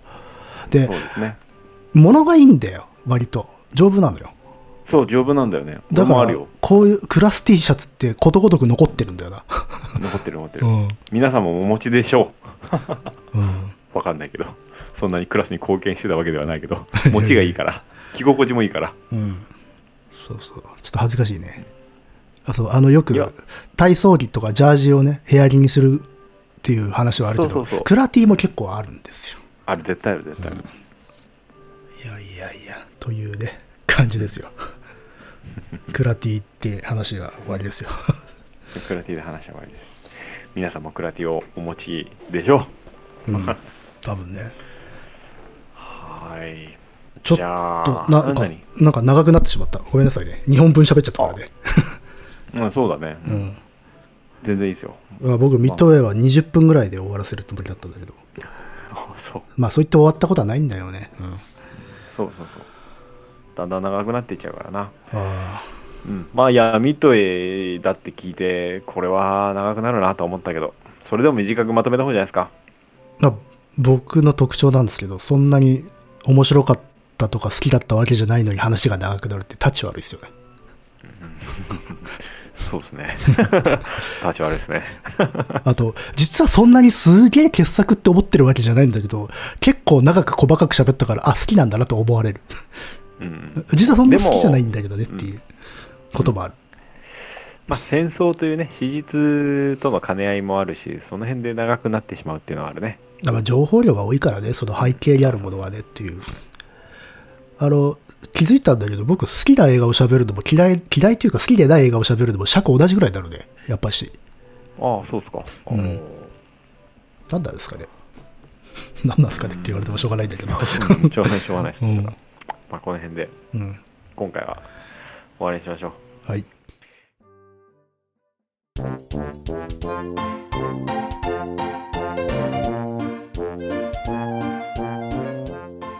やばいえーっとメールがありました。でもねこれはあの基本的にはお礼メールですね。あ、なるほど。じゃあメール紹介でいきましょう。ちょっと待ってね。はい。えーっとルルさんからいただきました。お、はい。はい。えーダニエル様のおぎ様ルルです、えー本日職場にてマグネットとステッカー配受いたしました。ありがとうございます。あ送ったんですよね。おおうん。ちょっと遠いので時間がかかってしまって申し訳なかったです。えー乃木さんの乃木ステッカーをゲットされた方ですね。お私もほとんど見たことがないというあれを、そうそうそう。うん、えーすっきりしたお墓のデザインもいいですね。ほら言ってるよ乃木さん。乃木さんもメール。すっきりしたお墓のデザイン絶対想像つかつかねえな。もう完全に水木しげるみたいな世界になってるんだよ ご存知かと思いますが沖縄のお墓は亀甲墓にあ。あ代表されるように本土とは違ったデザインです。うん。台湾の小琉球という島のお墓がちょっと似た雰囲気でつながりがあるのかなと素人ながら思います。うん。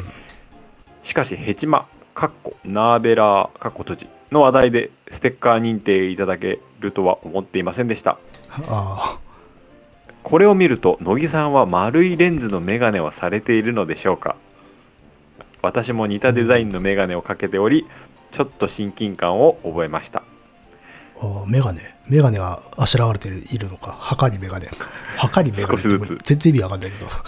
少しずつ明らかになってきますね。あの墓の前にメガネが置いてあって完全に遺品かなっていう感じになっちゃってると いやそうは見えないよ、あもちろんデザイン的な感じか。うんスタイリッシュに仕上がってるはずです、ああまあうん。そうですね。私は丸メガネですよ普段。うん、今かけてないですね。うん。えーマグネットもありがとうございます。先日たまたま土井具店の記事を読みました。ということで、ここに URL が一応貼り付けてありますが、うん。えーこれは現代アートを優しく解説するはずなのですが、このリンク先ですね。うん。えー新表現主義がどうのこうのという解説を読むと余計わからなくわからなくなりました。この解説で一番印象に残ったのは、費用などの関係などから今世紀はもうかなわないと言われる日本でのピーター・ドイグの大展覧会という部分でした。うん金を評価の物差しにすると分かりやすいという俗な自分が残念です一方でガストホーフあのー展覧会のメインビジュアルになったやつですねうんは理屈抜きにいい感じなのでどちらが望ましいアートを楽しむスタンスなのか分からなくなります。またの配信を楽しみにしております。ということですね。ありがとうございます。うん。うん。まあ確かに新表現主義っていう言葉が出てきていましたがまあ比較的ちゃんと説明はされてましたねでも。このリンク先のところにも、うん。リバイバルなんですか？新表現主義って。いわゆるあの20年代の表現主義とかのリバイバルというか、えーまあ、うん。とそうですねあのーあのなんなんでしたっけ。ミニマリズムとかうん。比較的コンセプチュアルなアートが多くて難しくなってきた頃に、えー具象で描くようなペインターあのー例えばバスキアとかキース・ヘリングとかあの辺も入りますね、あそうなんフィリップ・ガストンとか。日本では大竹新郎なんかも入れられる時があります。あなるほどなるほどそういう感じか、そうあのなんだっけジュリアン・シュナーベルとかも入りますね。おうん。映画監督になってしまいましたが。ー僕の中では画家認識です、ああ なるほど、うん。まあ、あります。あれですよね。なんとか主義って出てきちゃうとどうしてもだ。うん、そうですね。うん。それはあると思う。という感じですね。確かに、ビまあ、ビーター・ドイグは新表現主義の系譜に入るかなとも思いますので。うん。うん、確かに。という感じですね。えその、キッコ、キッコ棒は、で、あの、大きいやつ？あそうそうとか亀甲バカとかっていう、う、うんん。まあまあ同じだけど。すごい大きいやつだよね。そうそうそうそう沖縄に行くと、あ、なこれなんだろうな。あ、あお墓かと思うやつ。あの中部屋みたいに、ね、なってて、うんうんうんうん、あそれこそあれだよ、え沖縄のさ戦争映画とかだと、うん。あのすまあ、実際も史実も沖縄戦においてああそこが要は対比号とか防空号の代わりになったんで、よく出てきますよ、それこそ僕の好きなあの沖縄決戦にの一番グッとくるシーンは、うんこの亀甲バカの前で、おばあが踊り狂うっていうシーンですからあ、そんなのがあるんですあか。あれうわーってなりますようん。なんかね、沖縄のお墓はなんか、あんまし本土と違って怖い場所ではないっていうイメージありますね。うーん。うん。割とみんなお墓に集まって、なんかのん、酒飲んだりとかするみたいな。うん。あ、そうなんですか。あ、その辺の文化はちょっと僕はまだ明るくないですね。まあまあ。でも、うん。うん。まあ、乃木さんの好ステッカーのデザインも 明らかになってきた。うん。感じですね 墓に、墓にメガネっていう。うんあれ？あれか、前、墓、好きな墓石を聞かれたことがあったんですよ。ああそうだそうだねうんあれかな？補強員島に言ったけど、補強員島なのかなじゃそうだよあ。あの上にあの屋根っていうか傘みたいなのがついてるっていそうそうそうそうそう、んうんそうですそうです なるほどね。すげえ、すげえな。渋いステッカーだなは。墓石に乃木さんの名前を書こうとしたけどやっぱりそれはできなかったなっていう話 それは、それはまあしない方がいいね、あんまりね。うん冗談としてはいい冗談ではない。そうそうそうそうそう、これはやめようとうんった感じですねまあ、法教員島ってしかも今い、いわゆる今の我々日本人がこう、目にするお墓とちょっと違うものだからね。うんそうですね、あの、結構それ、それだけでデザインがなんかこう、派手だから、うん見栄えはするんじゃないかなと思うね。うん。スタイリッシュだよスタイリッシュ書かないからね。うん。あーまあそう後半メール後半で金を評価の物差しにするいやいいと思いますよ、うん。まあ、ある程度そういうことになってくるよね。うん。特に過去の作品とかであれば。まあ結局、あの、多くの人たちの心を動かすと金って動いちゃいますから、そうそうそう、うん、必然として。うん。まあ、今のうーんものはちょっと難しいですけれどもある程度評価定まってるものであればうん。もうピーター・ドイグとかね。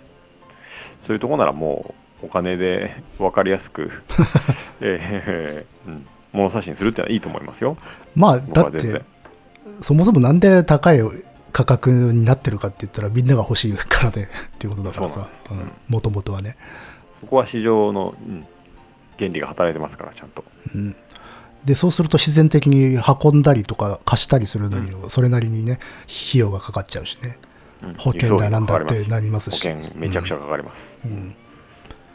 レンタルできるタイミングとかもありますからだからそういうなんか大事だからこそ、あの予算の関係でこれが最後かもしれないってなった時に、あ、これ、この人がすごい作家なんだなってなるってことはもう自然だよね、それは。うん自然です、うん。だから今しか見れない展覧会っていうのはね実は結構あるんでああ。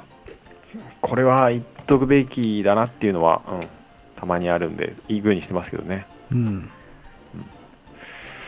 ということでメールの紹介が 後になってしまっていや、まあまあ、申し訳ないでもできてよかったです。うん。ということでじゃあこのような形で、えーメール紹介が後になることもあるんだけれども、うんご意見ご感想などは dice.caesar.gmail.com dice.caesar.gmail.com までお願いしますお願いします。それではまたまた。